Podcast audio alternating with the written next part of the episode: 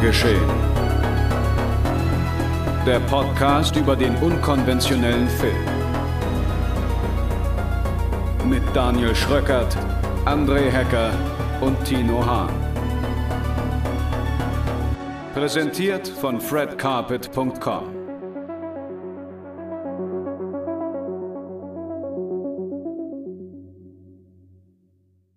Hallo und herzlich willkommen zu einer weiteren Ausgabe Genre geschehen, meine sehr verehrten Damen und Herren, liebe Zuhörerinnen und Zuhörer und alle Freunde des gepflegten Genrefilms. Ich heiße euch herzlich willkommen zu Folge 22, die wir wie immer in folgender Konstellation bestreiten. Mein Kollege André Hecker, müde am Arsch und vom Alkohol gezeichnet, hat sich nach vier Stunden Schlaf hier nochmal aufgerafft, um mit uns gleich vier Filme zu besprechen. Hallo André.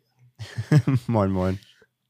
Und der Mann, der nur aus einem Namen besteht, nämlich Tino Hahn, ist ebenfalls zu Gast. Hallo, Hallo. Tino Hahn. Hallo, ich habe acht Stunden geschlafen, aber bin auch ganz froh, dass wir dann jetzt nicht acht Filme besprechen. ja. Du hast Stunden geschlafen, aber siehst du aus wie ich. Also das ist ganz gut. Ja. Habe ich mit vier ganz gut gelegt. Uh. da werde ich aus Prinzip schon einen Film, den du gut findest, aus Prinzip schlecht finden müssen, um das heimzuzahlen. Ja, das hast du doch schon. Also das, da, da, das, die Vorzeichen sind doch schon gesetzt. Die hast du doch schon. okay, aber bevor wir die Klasse dumm sterben lassen, gehen wir hier kurz nochmal auf E, A, meinen Namen ein. Hallo, ich heiße Daniel Schröckert. Wir heißen euch hier herzlich bei fredcarpet.com und allen Podcast-Plattformen eures Vertrauens willkommen. Und das ist das Programm der heutigen Folge. In der heutigen Ausgabe klären wir, ob The Swarm alias Schwarm der Schrecken ein Insektenhorror oder Familiendrama ist. Darüber hinaus gehen wir mit Nicolas Cage auf Trüffelschweinjagd in Pick. Wir essen moralisch fragwürdiges Essen mit The Meat Grinder und wir schauen hinter die schrecklich schönen oder schön schrecklichen Kulissen der amerikanischen Misswahlen mit Drop That Gorgeous, aka Gnadenlos Schön. Viel Spaß!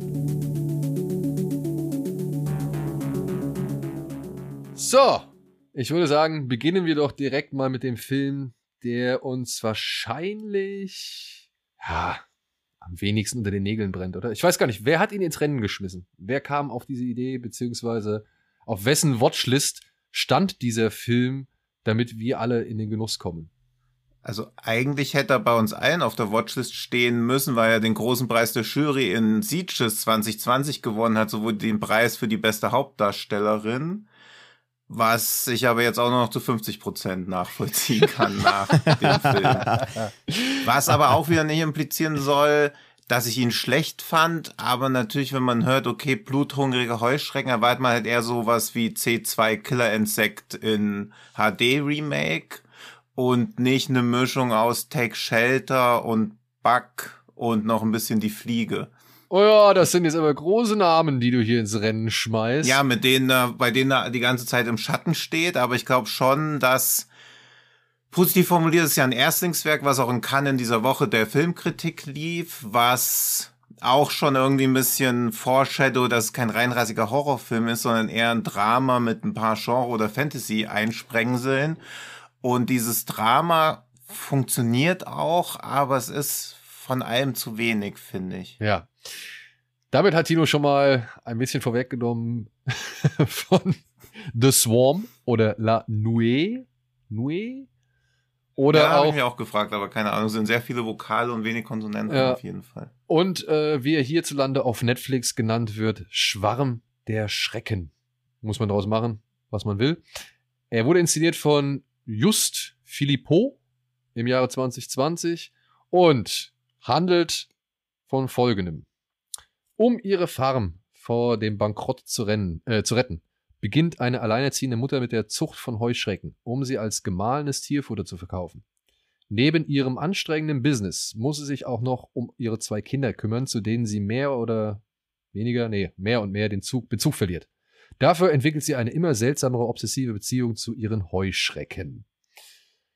Ja, und Tino hat schon angekündigt, das ist alles ein bisschen weniger Horror und ein bisschen mehr Familiendrama, beziehungsweise, ja, könnte man jetzt auch sagen Existenzdrama, denn die Dame steht völlig auf sich allein gestellt, mitten in der Wildnis, mit zwei Kindern, jeder Menge Heuschrecken und einem Geschäftsmodell, das nicht so wirklich aufgehen soll. Der Vater ist vermutlich gestorben, so erfahren wir es anhand von Erzählungen. Ja. Und ja. es klingt so, als ob er wahrscheinlich Selbstmord begangen hat. Ja, oder? Fand ich jedenfalls so in der Wahrnehmung, weil er wird halt auch zwischen 40 und 50 vermutlich gewesen sein. Es gab wenig Anlass zu denken, dass er natürlich in Tod gestorben wird, wäre und also die Tochter wird in der Schule dafür auch gemobbt, was ja ebenfalls dafür spricht, dass irgendwas komisch abgelaufen ist. Genau, aber so wirklich genau erfährt man nie, was passiert ist.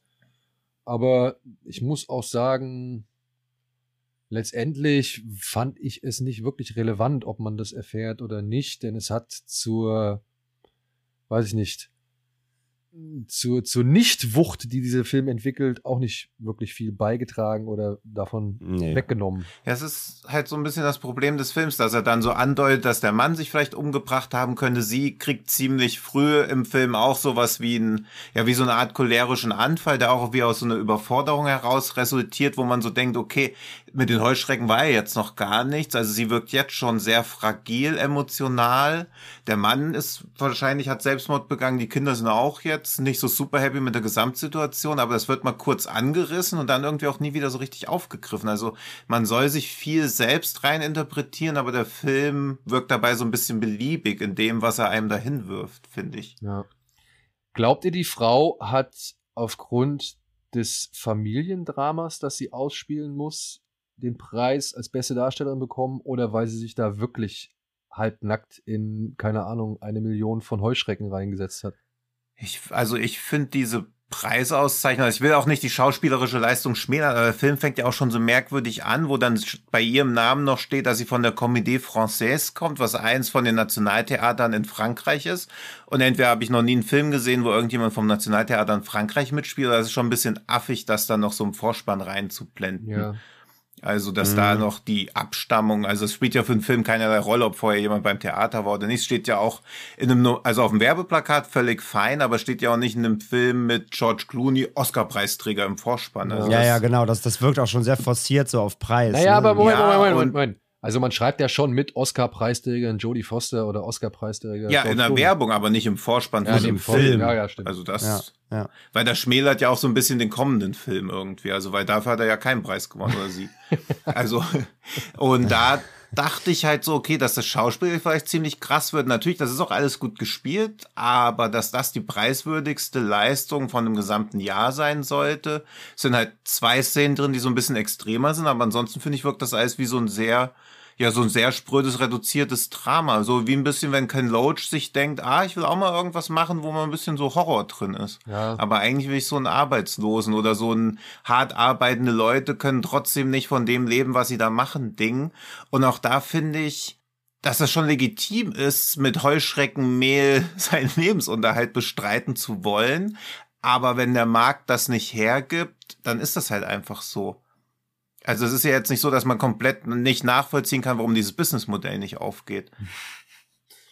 Das finde ich halt auch so ein bisschen schwierig, weil ich bin immer bei so Filmen, also generell finde ich es auch in echt immer komisch, wenn mir jemand was verkaufen will und das ist für mich 300 wert und die Person sagt, nee, 800, ich muss ja eine Familie ernähren. Das mag schon eine vernünftige Motivation sein und das beeinflusst mich natürlich auch meiner Kaufentscheidung, aber wenn das irgendwie für mich nur einen Wert von 300 darstellt und ich damit auch mein Business betreibe. Also warum soll der Typ ja 800 geben für Heuschreckenmehl für seine Enten, weil sie noch eine Familie zu ernähren hat? Dann sagt er halt, ja. nee, und holt sich's woanders. Das also ich würde sagen, den Grund federn oder die, die, sag ich mal, die Fragestellung federn sie ein bisschen damit ab, dass sie ja natürlich schon ihre Heuschrecken als ein oder ihr Heuschreckenmehl als proteinreicher und, und besser hinstellt als genau. andere Produkte oder vergleichbare Produkte. Ja, also das. Ja, eben, ey, aber das behauptet sie. Das auch. behauptet Nur, sie, also, ja, aber ne, ich, ich denke mir halt mal, da wird man sich einfach eben genau das gedacht haben, indem man halt schon ihr irgendwie, ja. also sie, also ihr schon eine gewisse Fachkenntnis zuschreibt, mit der sie dann halt mhm. auch sagt, ey, deswegen und darum und darum ist dieses Mehl besser oder dieses Futter besser als alle anderen Tierfutter oder als generell irgendwie Essen, was weiß ich. Sie, sie essen mhm. ja diese Heuschrecken auch selbst.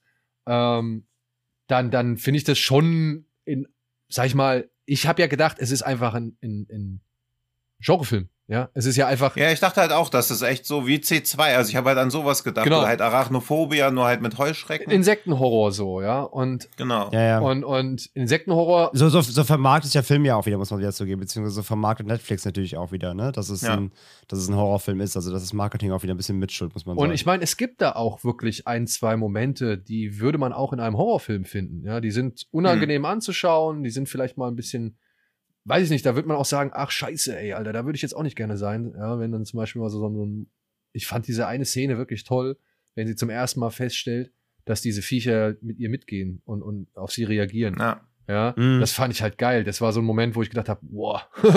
also, das festzustellen, finde ich unheimlich. So. Ja. Und Ja. das fand ich auch unheimlich so. Aber das sind halt wirklich marginale Momente, Ja. die in diesem Film existieren. Der, und das fand ich dann, und jetzt würde ich gerne mal auf diesen, auf diesen Insektenhorror-Aspekt ein bisschen eingehen, die da halt so ein bisschen irritierend für mich waren. Wir sehen immer wieder diese Heuschrecken in sehr krasser Nahaufnahme oder sehr extremer Nahaufnahme, ja, wenn sie irgendwelche anderen Mhm. Heuschrecken fressen oder sich irgendwo an anderen Dingen laben und was weiß ich oder da irgendwie rumkrabbeln und sonst oder verenden sogar teilweise. Und ich habe mich gefragt, ob das jetzt ekelhaft sein soll, also ob man das jetzt irgendwie, also ich war wirklich zwiegespalten, ob man sich jetzt davor ekeln soll oder ob man dem Ganzen irgendwie so ein bisschen eher den Schrecken nehmen möchte und eine gewisse Ästhetik da reinbringen möchte, zeigen, wie schön das ist oder wie, wie schön diese Viecher sind, aber wie, weiß ich nicht, naturalistisch grausam sie auch sein können, so, ja, also weil sie ja eben nicht anders können, das ist halt ihr Instinkt. Und da war ich so irritiert, was, was diese Bilder von diesen Heuschrecken mir sagen sollten, um, ja, damit dieser Film sich eben als Genre oder eben Insektenhorrorfilm verkaufen kann.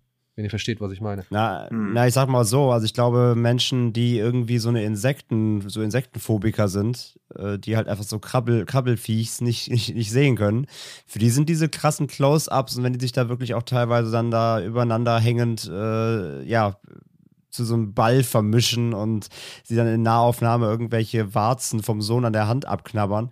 Ich glaube, das ist schon eklig. Ich glaube, dass, äh, also für, für Menschen, die da allergisch reagieren, sag ich mal, die da, die da so Insektenprobleme haben, das ist generell Käfer und alles, was irgendwie äh, klein und windig ist, ähm, einfach, einfach generell abstoßend finden, gibt's ja genug. Ähm, für die ist es, glaube ich, relativ eklig. Aber Ja. würden, die, würden die sich so einen Film angucken? Ja, Naja, also wahrscheinlich ich meine, so. du, du, du, du findest ja auch eklig, wenn Leute zerhackt werden, guckst dir mal ein Splatter an. So. Aber so, da geht es ja auch wieder um diese Faszination des, des, da, des Horroraspekts. Aber ich sag mal so, also ja, wie gesagt, also es ist halt, es ist halt schwierig. Also wenn du wirklich Phobiker bist, wenn du irgendwie jetzt wirklich auch eine Arachnophobie hast, gu- guckst du ja auch keine Arachnophobie. Das- so. das also, meine ich. Dann weißt du ja, dass sich das sich ja zum Schwitzen bringt im Zweifelsfall oder vielleicht sogar wirklich komplett aus den Schuhen hebt. So, aber ich sag mal, da gibt es ja noch eine Abstufung zwischen. Also es gibt ja eine Abstufung zwischen richtig Phobie und es einfach eklig finden. Also ich finde, ich habe keine Spinnenphobie, aber ich finde Spinnen eklig so. Hm. Und deswegen glaube ich, für, für Personen, die Krabbeltiere einfach nicht gerne sehen und die einfach ein bisschen eklig und disgusting finden, die ziehen aus diesen Szenen, glaube ich, schon so ihren Ekelreiz des Films. Ja, ja, Ja. also dieses Kribbeln, das kann ich ja nachvollziehen. Ja. Und das habe ich auch am Anfang bei den Viechern auch ein bisschen nachvollziehen können. So. Also, beziehungsweise habe ich auch mal gedacht, "Huh, ich weiß nicht, ob ich mir jetzt dieses, dieses Vieh auf den Finger setzen würde und so. Ähm, aber das lässt meiner Ansicht nach im Laufe des Films immer mehr nach, eben aufgrund dieser, Mhm. dieser ja schon ästhetischen Inszenierung. Ja, und irgendwann wird vor allem ja aus dem Einzel Einzelshot dann eher der Schwarm und dann ist ja der, der Effekt ja auch ganz weg eher. Genau. Also, dann, dann kommt ja die, dieser CGI-Schwarm dann und dann ist es halt so, ja, okay, nett. Mm, Das ist halt das Ding. Aber ich, ich bin auch halt dabei, also bei diesen Einzelszenen, die sind, sehen halt A gut aus, da gebe ich dir halt recht. Die haben, die haben eine gewisse Bildsprache. Gibt auch eine Szene, da ist dann so eine, so eine Heuschrecke, die auf dem Rücken so liegt und nur so verendend nochmal so den Flügeln schlägt und so abzappelt irgendwie für ein paar Sekunden, so äquivalent zur, zur American Beauty Mülltüte irgendwie. ähm, das, das war halt irgendwie schon, das hat halt so eine gewisse Arthouse-Ästhetik, aber es ist ja auch irgendwie hart, weil, also, wenn die echt war, ich weiß ja nicht, ob das, warte, wann das, sind das, sind das Nachbauten teilweise, das ist halt echt, ne? Das spricht halt auch für die Qualität der Effekte halt oder für die Qualitäten der Regisseurin, Regis- des Regisseurs. Das ist halt das Ding. Also, wenn die echt war, ist es ja auch doch, doch auch eine krasse Szene, dass du gerade einfach trotzdem ja ein Tier verenden siehst. Ne? Also, das ist ja auch immer so ein bisschen dieses Ding. Tiere und Tierwohl und Tierleid. Ne? Also, irgendwie, ka kaum einer hat ein Problem damit, eine Fliege zu zermatschen mit einer Fliegenklatsche. aber wenn irgendwo ein, jetzt irgendwie ein Hund gequält werden würde, dann wäre schon eine Demo auf der Straße. Ja. Also auch diese, auch diese Hürde, Insekten als Lebewesen wahrzunehmen, weil die werden ja auch eben quasi nur gezüchtet, um sie zu Mehl zu machen. Ne? Also das ist ja das Ding, der Sohn, der Sohn hat sie als quasi als Haustiere im, im Terrarium im Zimmer stehen, als, als Companions. Und die Mutter macht sie zu Mehl. Also es ist ja auch dieser, dieser Zwiespalt zwischen, was ist eigentlich Tier und sind Insekten eigentlich Lebe also li liebenswerte Lebewesen oder sind sie einfach nur Plagegeister so ein bisschen? Aber als jemand, der auf dem Bauernhof aufgewachsen ist, kann ich dir auch sagen, dass ich die Tiere, mit denen ich zehn Monate jeden Tag gespielt habe, mir auch an Weihnachten reingeballert habe. Also das ist das, wie ihr es nennt, the circle of life. Ja, also ist jetzt auch, wo ich so, wenn ich so heute drüber nachdenke, ist das halt komplett gestört eigentlich. Aber man hat ja wirklich mit Enten dann immer gespielt, auch Namen dazu. Aber irgendwie war das halt schon wie so ein, ja, wie so ein Verfallsablaufdatum. Und aus heutiger Sicht auch völlig unvorstellbar, aber das und die Da Heuschrecken gab's, sind da ja gab's auch, den, da gab's den Hahn halt nicht nur im Nachnamen, sondern auch im Teller, ne?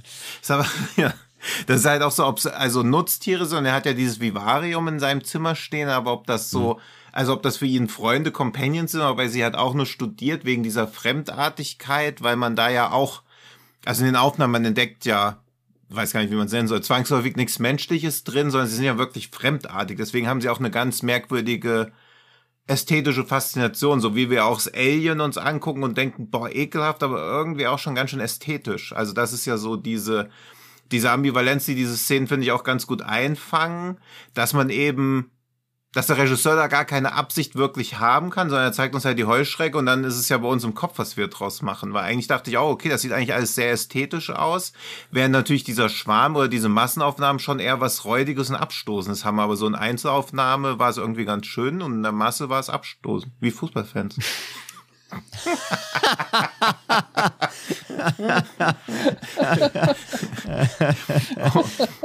Und das fand Da ich halt auch so ein tief bisschen. geschossen. So, ich red schnell weiter damit. ähm, Erst die Ska-Fans also- beleidigt, jetzt die Fußballfans.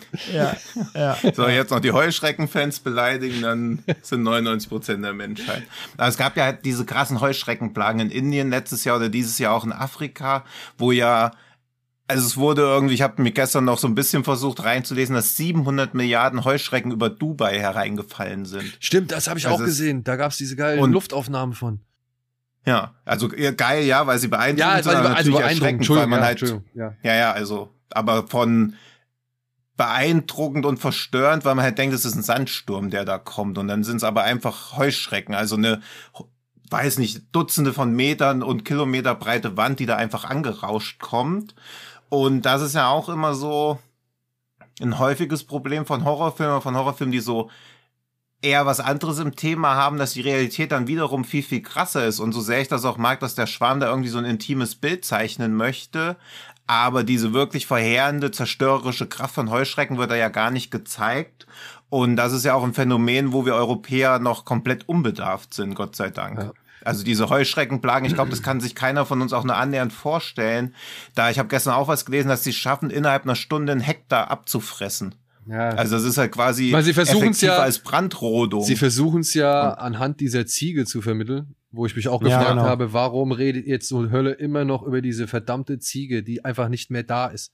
So, ja, also was, was, Aber das fand ich wieder gut, dass sie das ihrem Sohn einfach nicht gesagt hat und dann noch diesen Baum von dieser Ziege fällen wollte. Also wo ich auch so dachte, okay, sie ist schon ganz schön auch ein nervliches Frack und dass sie halt einfach immer mehr durchknallt, dass alles andere, also das finde ich ist ja immer ein Gütesignal für einen guten Film, wenn er auch ohne Horrorelemente funktionieren würde, wenn er einfach als rein rassiges Familiendrama funktioniert hätte, aber dann wäre halt auch wirklich zu lame geworden, weil im Prinzip haben sie halt einfach mal zwei, drei Wochen eine nicht so gute Zeit. ja, Also- und das meine ich. Das, Das, das Ja, meine ich. ja, Sie konfrontiert ihr Kind nicht damit, dass die Ziege nicht mehr da ist, sondern Sie, sie Ja. gehen sogar noch, sie geht die Ziege sogar noch Ja, suchen. sondern- und sie impliziert Ja, und lässt ihn da auch noch raus, dass- dass also- es, genau, sie impliziert ja noch Hoffnung, Ja, dass sie also- noch finden können die ganze und Zeit. Da mal Daniel als Vater, weil ich habe da ja auch zwei. Also einmal finde ich es irgendwie kacke. Andererseits kann ich aber verstehen, wenn man gerade keine Kraft hat, dem Kind das zu erklären, weil man hat auch noch genug anderen Scheiß am Start. Also wie, wie wirkt so eine Szene auf dich? Also kannst du sie da nein, nachvollziehen kann oder denkst nicht. du? Also wirklich kann ich sie absolut nicht, weil, also meine Kinder kennen auch, also jetzt meine Tochter nicht wirklich, aber mein Sohn kennt das äh, Konzept von Tod und Leben. So, Ja, die haben sich damit schon in der Schule auseinandergesetzt.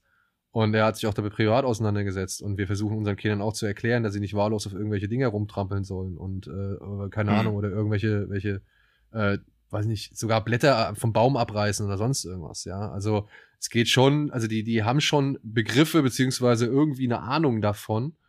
Und, Mhm. und zum Beispiel wissen meine Kinder auch, dass mein Vater zum Beispiel nicht mehr lebt, weil sie wissen, Mhm. dass halt der Vater von meiner Mutter lebt. Und Mhm. äh, sowohl meine Tochter als auch mein Sohn, die sind schon so gesehen, auch wenn es jetzt blöd klingt, aber die sind schon mit dem Tod in Berührung gekommen. Ja, Mhm. also die, die verstehen das schon, beziehungsweise die, die haben einen gewissen, ein gewisses Verständnis dafür. Und der Sohn ist ja deutlich älter als meine Tochter oder als mein Sohn. Also würdest du das quasi auch, wenn du irgendwie nach einem Tag mit Kino Plus, wo Eddie sich wieder komplett daneben benommen hat und du kommst nach Hause und siehst, okay, die Katze ist tot, würdest du das den Kindern sofort sagen oder würdest du auch ein bisschen Zeit schinden, bis du selber besser in der Situation bist? Also wie geht man da als Vater vor? Weil für mich ist es schwierig zu deuten, ob ich für sie da Verständnis haben soll, Mhm. weil ich ja auch gern Konflikte vermeide, aber ich habe halt auch keine Kinder, also deswegen kann ich mich in sowas nicht reinfinden. Aber wenn ich jetzt jemandem erklären müsste, sein Haustier ist tot und ich kann das zwei Wochen rauszögern, würde ich safe machen. Ähm, ey, ich sag mal so, ich glaube, da gibt's kein Allgemeinrezept für, sondern es Mhm. ist immer situationsbedingt und situationsabhängig. In der Situation muss ich aber sagen, der Junge wurde gerade von einem Heuschreckenschwarm angegriffen. Ja, also der saß in einem Auto, was komplett Mhm. mit Heuschrecken bedeckt war. Wenn ich jetzt irgendwie ausgehe davon, dass der das so einfach, also das allein schon so einfach Ja. verknuspert, so, dann würde ich ihm auch nichts von der Ziege erzählen. Ja, okay. Aber der Junge wurde gerade halt, der saß in einem Auto, was komplett mit Heuschrecken bedeckt war. Und danach ist die, Wo, danach ist die Ziege wo weg. sind diese Heuschrecken dann eigentlich hin? Ja, das habe ich mich auch gefragt. Ja, da gibt es so ein, zwei. Stimmt. Also so Ja, das, stimmt, das, ja. das Also Verhalten der Heuschrecken Ja. des Schwarms ist relativ, es wird leider nicht gut abgebildet. Also nicht, nicht, man hat keinen, es gibt keine richtige goldene Regel Ja. für diesen Schwarm. Der Dann, der, Ja, beziehungsweise er macht das, was das Drehbuch am besten, was dem Drehbuch am besten passt. Ja. So. Also Ja. so Ja, habe ja, ich halt genau, auch, genau. äh, sag ich mal, den, insgesamt den Eindruck gehabt, auch am Ende des Films, so, dass es irgendwie, ja, eigentlich dann auch vollkommen egal ist, so, ja. Und Ja. Das ist halt so das, Ich- das, das Schadende, wenn man sich sowas, also das, das Bedauerliche, wenn man sich sowas wie Hereditary oder Babadook oder keine Ahnung, diese ganzen Ja. familiären Horrorfilme anschaut, die jetzt Ja. auch gerade, sag ich mal, in den letzten Jahren wieder stärker hochgekommen sind, dann haben die alle es geschafft, den Horror mit einem, wie Tino schon gesagt hat, mit einem richtig harten Real-Life-Drama auszugleichen, so. Ja. Wo man schon fast gedacht hat, okay, eigentlich ist das, was im echten Leben passiert, viel schlimmer als das, was irgendwie auf der übernatürlichen Ebene geschieht. Und das schafft The Swarm meiner Ansicht nach nicht. Ja, finde ich. Oder auch sowas wie Take Shelter, weil da ist ja, Ja. auch lange unklar, ist die Hauptfigur, hat die ein, also hat die irgendein physisches Leiden, ja, psychisches Leiden, oder ist das wirklich wahr, was sie da erzählt, so wie auch der Schwarm noch komplett in so eine metaphorische Richtung hätte hininterpretiert werden können. Und das Ende ist halt richtig lame, gleichzeitig aber auch gut, finde ich, weil jetzt kurz Spoiler-Talk weil sie ja quasi wie Frankenstein auch so ein Monster schafft, aber das Monster am Ende ja auch wieder selbst vernichtet. Also es wird ja einmal am Anfang gesagt, dass Heuschrecken so dumm sind, dass sie quasi ertrinken, wenn man ihnen Wasser gibt und dass ihnen deshalb immer nur dieses Gelee gibt und dann geht's ja quasi Ja. blutend ins Wasser und alle Heuschrecken stürzen auch wie so Idioten ins Wasser rein. Also sie hat ja quasi das, was sie ausgelöst hat, auch wieder vernichtet, was ich dramaturgisch cool finde, aber natürlich ist das völlig lame. Ja, Also was ist das für Vor ein allem- Ja, Ende? Also natürlich, und auch, ist und auch wie, wie es dann den, die, quasi die, die Klammer geschlossen mit der Tochter, dass jetzt plötzlich wieder alles cool ist, weil die Ja. jetzt zusammen durchgestanden haben, diese fünf Ja, und- Minuten. Und ich irgendwie. finde ehrlich gesagt auch, dass die Tochter eher einen Darstellerpreis verdient hätte als die Hauptdarstellerin, weil die fand ich schon cool in dieser schnottrigen, unsicheren, gleichzeitig immer überlegen sein wollenden Teenager-Art. Mhm. die aber Ja. dann auch immer wieder auf die Mutter versucht einzugehen, weil sie auch merkt, das stimmt irgendwie was nicht, aber auch so hin und her gerissen ist, halbwegs versucht irgendwie ihrem Bruder noch so eine Mutter zu ersetzen. Also auch das alles nicht stark genug, weil es halt alles nur so angerissen wird. Und dann wird der Junge auch noch so lame auf so ein Fußballcamp geschickt. Ja, das, das, das, das war, Also- naja, wie sie ihn rausnehmen, damit er keine Gefahrenpotenzial mehr hat. Übrigens, ähm, auch, das war auch so was, da war ich erst auch so, habe ich überlegt, ob, das, ob, ich das, ob ich das realistisch finde, dass halt die Tochter oder überhaupt die beiden Kinder in der Schule wegen den Heuschrecken gehänselt werden, dass die halt immer hinter denen stehen, so bzz, bzz, bzz machen. Da dachte ich mir so, ja, irgendwie ist das ein Ja, ist jemand, der vom das, Bauernhof kommt, ja. Ist, ja, ist das, Das- schon weird genug? Ja, ja. ich, dann habe ich mir aber gedacht, ja, okay, Kinder hänseln einen wegen alles. Sie suchen einfach Ja. nur eine Angriffsfläche. So, okay, dachte ich mir, ja, okay, das Ganz- geht schon noch. Aber dann auch natürlich, als sie sich dann da irgendwie prügelt, weil sie den Vater halt beleidigen oder ihn halt dann da erwähnen. Das Ja. fand ich auch irgendwie cool. Ich fand sie, ich fand sie auch schön, dass die war so lost halt. Die war so verloren zwischen kein richtiger Halt bei der Mutter, Ja. diesen offensichtlichen Tod des Vaters irgendwie verarbeiten und gleichzeitig halt keinen Bock da auf dieses Umfeld. Das war, fand ich auch tatsächlich ganz, Ja. ganz gut gemacht so. Und ähm, ja, aber wie gesagt, wie sie, es- wie sie das auflösen, eben, es gibt ganz Zeit einen Zwist zwischen Mutter und Tochter und der wird quasi einfach nur in einem Moment am Ende dann aufgelöst durch diese fünf Ja, und auch, dann. dass Das sie war so, überlebt. ja. Also wäre sie wenigstens tot gewesen, wäre es auch noch irgendwie ganz cool, oder ist noch so ein Happy End. Also irgendwie. Es wäre konsequenter gewesen, ne? Ja, man versteht gewesen, auch ja. gar nicht diese Power von den Heuschrecken, versteht man ja auch gar nicht. Dieser komische Typ, der seinen Hund sucht, wo auch viel zu viel Zeit vergeht zwischen, wo sie den Der Hund auch reinstopft. ausgerechnet in den richtigen Sack guckt. Das war auch ja, so, ach gut, komm. das, ja, das, das, war alles so, also das Drehbuch ja. ist schon sehr on the nose so, also Ja. wirklich, ja. der dann da auch irgendwie acht Stunden später dann auch mal nach dem Hund sucht, bis man so wieder merkt, ach ja klar, es war ja dessen Hund, deswegen wurde er am Anfang auch schon mal so blöd eingeführt, wo er den Hund sucht. Ja, und ja. dann erwischt es auch diesen Freund von ihr, den ich auch cool fand, der halt auch, also ich fand alle halt irgendwie cool dargestellt. Und auch dieses kurze, wo sie kurz drüber reden, dass sie das, was sie da machen, ja auch aus Leidenschaft tun. Das fand ich halt auch alles. Also Irgendwie, sagen- also auch da, sobald die Horrorelemente kommen, wird der Film schwächer. Und das ist halt immer kein gutes Signal für einen Film, der als Horrorfilm vermarktet wird. Das ist halt der Punkt. Und ich muss aber sagen, halt, ich glaube, die stärkste Szene, so, was die Heuschrecken anbelangt, ist wirklich diese eine Szene, also die Daniel meinte, wo sie merkt, so, dass sie auf sie reagieren, die fand ich auch gut. Mhm. Und wirklich die, wo die Tochter dann mal durch dieses Fenster guckt und die Mutter sitzt da mit den Ja, ja. Helmen und alle Heuschrecken über sie überdeckt. Das fand ich krass. Das, die war richtig, also da hat mich geschüttelt in der Szene. Die fand ich Ja. richtig gut. Die hatte ein richtiges Horrorabbild so. Das war Ja. wirklich visuell sehr, sehr krass, fand ich. Das war gut. Aber Ja, da dachte ich halt auch, dass es mehr in so eine, also es muss ja nicht verstörender werden, aber es ist auch gar nicht klar, hat sie wirklich, weil eine Obsession hat sie doch auch nicht damit. Also sie hat weder eine Obsession noch eine Symbiose. Sie hat halt einfach erkannt, okay, wenn ich den Blut gebe, dann kriege ich mehr Mehl. Also irgendwie hat sie doch einfach nur so Ja. eine Zweckgemeinschaft. Also irgendwie, oder das auch das ist für mich nicht gut genug rausgearbeitet. Ja, ich glaube, ich glaube, das ist so gemeint. Das Ding ist ja, sie merkt, okay, durch, diese, durch diesen Unfall, den sie hat, ne, wo sie sich den Kopf anschlägt, da merkt sie das ja. Hm. Und danach bestellt sie ja auch irgendwie Blut, wahrscheinlich Schweineblut oder Ja. irgendwie Tierblut. Ja, und dann oder kriegt so. sie In kein so, Blut mehr, so, weil sie die Lizenz nicht findet, die Blutbestelllizenz. Oder in, in so Kanistern und so. Und dann macht sie es ja wie mit Tier. Also sie hat ja verschiedene Herangehensweise, welches Ja. Blut sie gibt. Und dabei, dass sie sich, obwohl sie auch anderes Blut geben könnte, sich trotzdem wieder da reinsetzt. Ich glaube, das soll so implizieren, so, dass sie dann trotzdem irgendwie. Ja, so oder sich das Menschenblut halt besser ist. Also das wird sich ja auch nicht dafür klar, welches will. Blut man überhaupt Ja, das, das meine ich damit. Das ist auch Ja, so ein so. bisschen vage, aber ich sehe das halt auch, also das habe ich so Weil- verstanden, dass Ja. sie halt trotzdem wieder selber reingeht, obwohl sie auch anderes Blut nehmen könnte. Das ist diese Obsession, ja, die sie da, glaube ich, dafür, dass wie oft auch ihr Labor erwähnt wird, dafür ist sie halt erschreckend konfus in ihrer ganzen Herangehensweise. Naja, gut, man sieht ja am Anfang, dass sie irgendwie auch mit dem, mit dem Google Translator mit Leuten aus der Welt, aller Welt irgendwie schreibt Stimmt, über wie das Thema. du denen denn zu trinken? Ja, vier Liter. Ach so. Ja. Ich meine, er trinken immer. Ich Ja, gebe genau. ihm 5000. genau, Ja. also dieses, dieses Labor ist irgendwie auch anscheinend zu mysterious und zu geheim dafür, dass man da mehr darüber erfährt. Aber auf Ja. Jeden Fall forscht sie ja scheinbar auch da irgendwie mit Google. Ja, das ist alles ein bisschen vage leider, ja. So, dann kommen wir mal zu meiner Power-Überleitung. Außer Schröcker will noch was sagen. nee, ich würde sagen, wir kommen jetzt mal auch dann zum nächsten Film, weil diesen Film haben wir, glaube ich, jetzt auch in ganzer Länge besprochen oder beziehungsweise abgearbeitet. Ja. Ich muss nur eine Sache noch, würde ich noch hinzufügen. Eine Sache noch. Ich fand das Ja. am Ende aber auch mit dem See leider nicht so, ja, optisch greifbar oder, oder erklärbar in Szene gesetzt. Weil Hm. für mich hat es so ausgesehen, okay, die, die an ihr dran geklebt haben, sind jetzt halt abgesoffen, der Rest ist weitergeflogen. Ja, genau. Da ja, aber die fliegen sind ja auch alle so weiter, runtergedonnert so, wie so ein Regen, aber es waren halt auch nicht genug. Aber das habe ich Also halt, ich hab's jedenfalls- so habe ich es nicht wahrgenommen.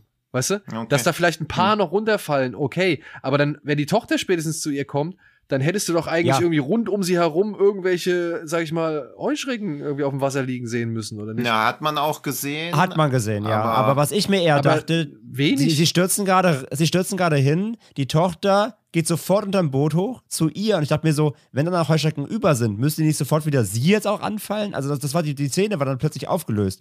Und als die Tochter dann ankommt zur Mutter, dann sieht man auch, dass doch so vereinzelt halt noch ein paar auch einfach wegfliegen. Genau. Ja. Also das war, fand ich auch sehr ungelenk inszeniert. Das war nicht, nicht klar und deutlich visuell. Nee. Ja, zumal ja auch noch ganz viel in der Umwelt und wenn wenn die durch irgendwas Blutdurst und sich dann auch weiter verpuppen oder sonst irgendwas oder weiter fortpflanzen, also die Gefahr ist ja auch gar nicht wirklich gelöst, nur so dieser eine Megaschwarm, der da hinter ihnen her war, aber der war ja auch gar nicht aus allen von diesen Hütten. Na gut, die sind auch alle abgebrannt.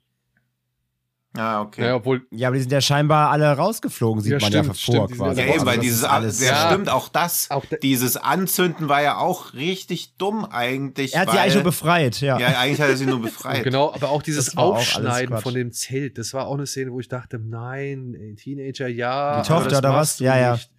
Also du gehst nicht unbedingt wirklich dahin und, und reißt das alles ein, so auch allein aufgrund, Ja. weil du nicht weißt, was die, was die Viecher machen. Ja, und auch gar, und auch nicht so lange. Also das war ja so, dass man so mal mit so einem Messer so zwei, dreimal da irgendwie so aus Wut reinsticht als Teenager, mag ich ja noch hinnehmen.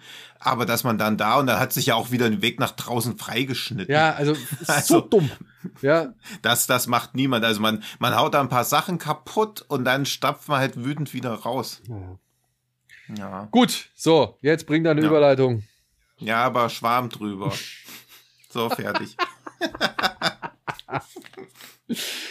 Ja, Schwein gehabt, würde ich sagen. Ja, und die andere, ja eben, die andere Überleitung auch noch, weil wir machen ja immer den Klassiker am Ende, deswegen kann ich die anderen nicht mehr, aber der Heuschrecken vom Amazon kommt ja auch noch. Sehr gut, sehr gut. Ja. Übrigens ganz kurz noch, bevor, die, bevor wir da gehen. Ähm, mir hatte noch, noch ein äh, User irgendwo geschrieben, dass der Film ihn auch an einen anderen Film erinnert hat und den kenne ich gar nicht. Ich weiß nicht, ob ihr den beiden kennt. Und zwar von 1974. Da gibt es einen Film, der heißt Locusts, also Heuschrecken, von Richard T. Heffron mit Ben Johnson und Ron Howard in den Hauptrollen. Und da geht es quasi um das Gleiche. Ja, von Ben Johnson habe ich nur mal ein 10 Sekunden langes Video gesehen, sonst nix. Also Um da, da ist irgendwie, Ja, also, wieder. also was ähnliches, keine Züchtung, aber da ist auch wohl ein Heuschreckenschwarm, ähm, irgendwie taucht irgendwie in, äh, im Midwestern US-Town irgendwo auf und die Einwohner müssen einen Weg finden, den irgendwie aufzuhalten, bevor er über ihr Land herfällt und alle Crops frisst, also auch wohl so ein Horrordrama und der wäre wohl sehr ähnlich Ah, von okay. der Also auch eher so wie dieser Phase 4, Phase 9? Also viel. Phase Phase 4? four, ja. Also auch Ja, ja. eher so ein. Also auch wohl ein Drama, eben auch nicht mit, so- genau, Ja. genau, ja, aber kenne ich überhaupt nicht, aber Nee, ja. kann ich auch nicht. Also ich kenne ich kenn ein, zwei Bilder von Ron Howard eben aus dem Film. Aber ich habe den Film selbst auch nie gesehen. Also ich habe nur von dem gehört und halt eben, oder in Verbindung mit Ron Howard mal irgendwie so ein, zwei Bilder gesehen. Und ich glaube aber wirklich auch, dass es da dann darum ging, dass die Viecher halt echt mal was wegfressen und platt machen und halt eben deswegen Mhm. bekämpft werden müssen. Genau, die, die, die, die fressen halt die Vorräte weg, Ja, genau. Ja, und ja. nicht so wie hier, nur halt sich auf eine Figur oder drei Figuren konzentrieren. ja, ja. Hm. So, jetzt lassen wir die Sau raus und kommen zu Pick.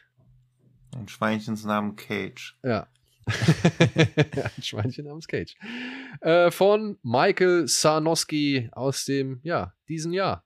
Mit Nicolas Cage, Alex Wolf, Adam Arkin, Nina Belforte, Gretchen Corbett und noch anderen Leuten.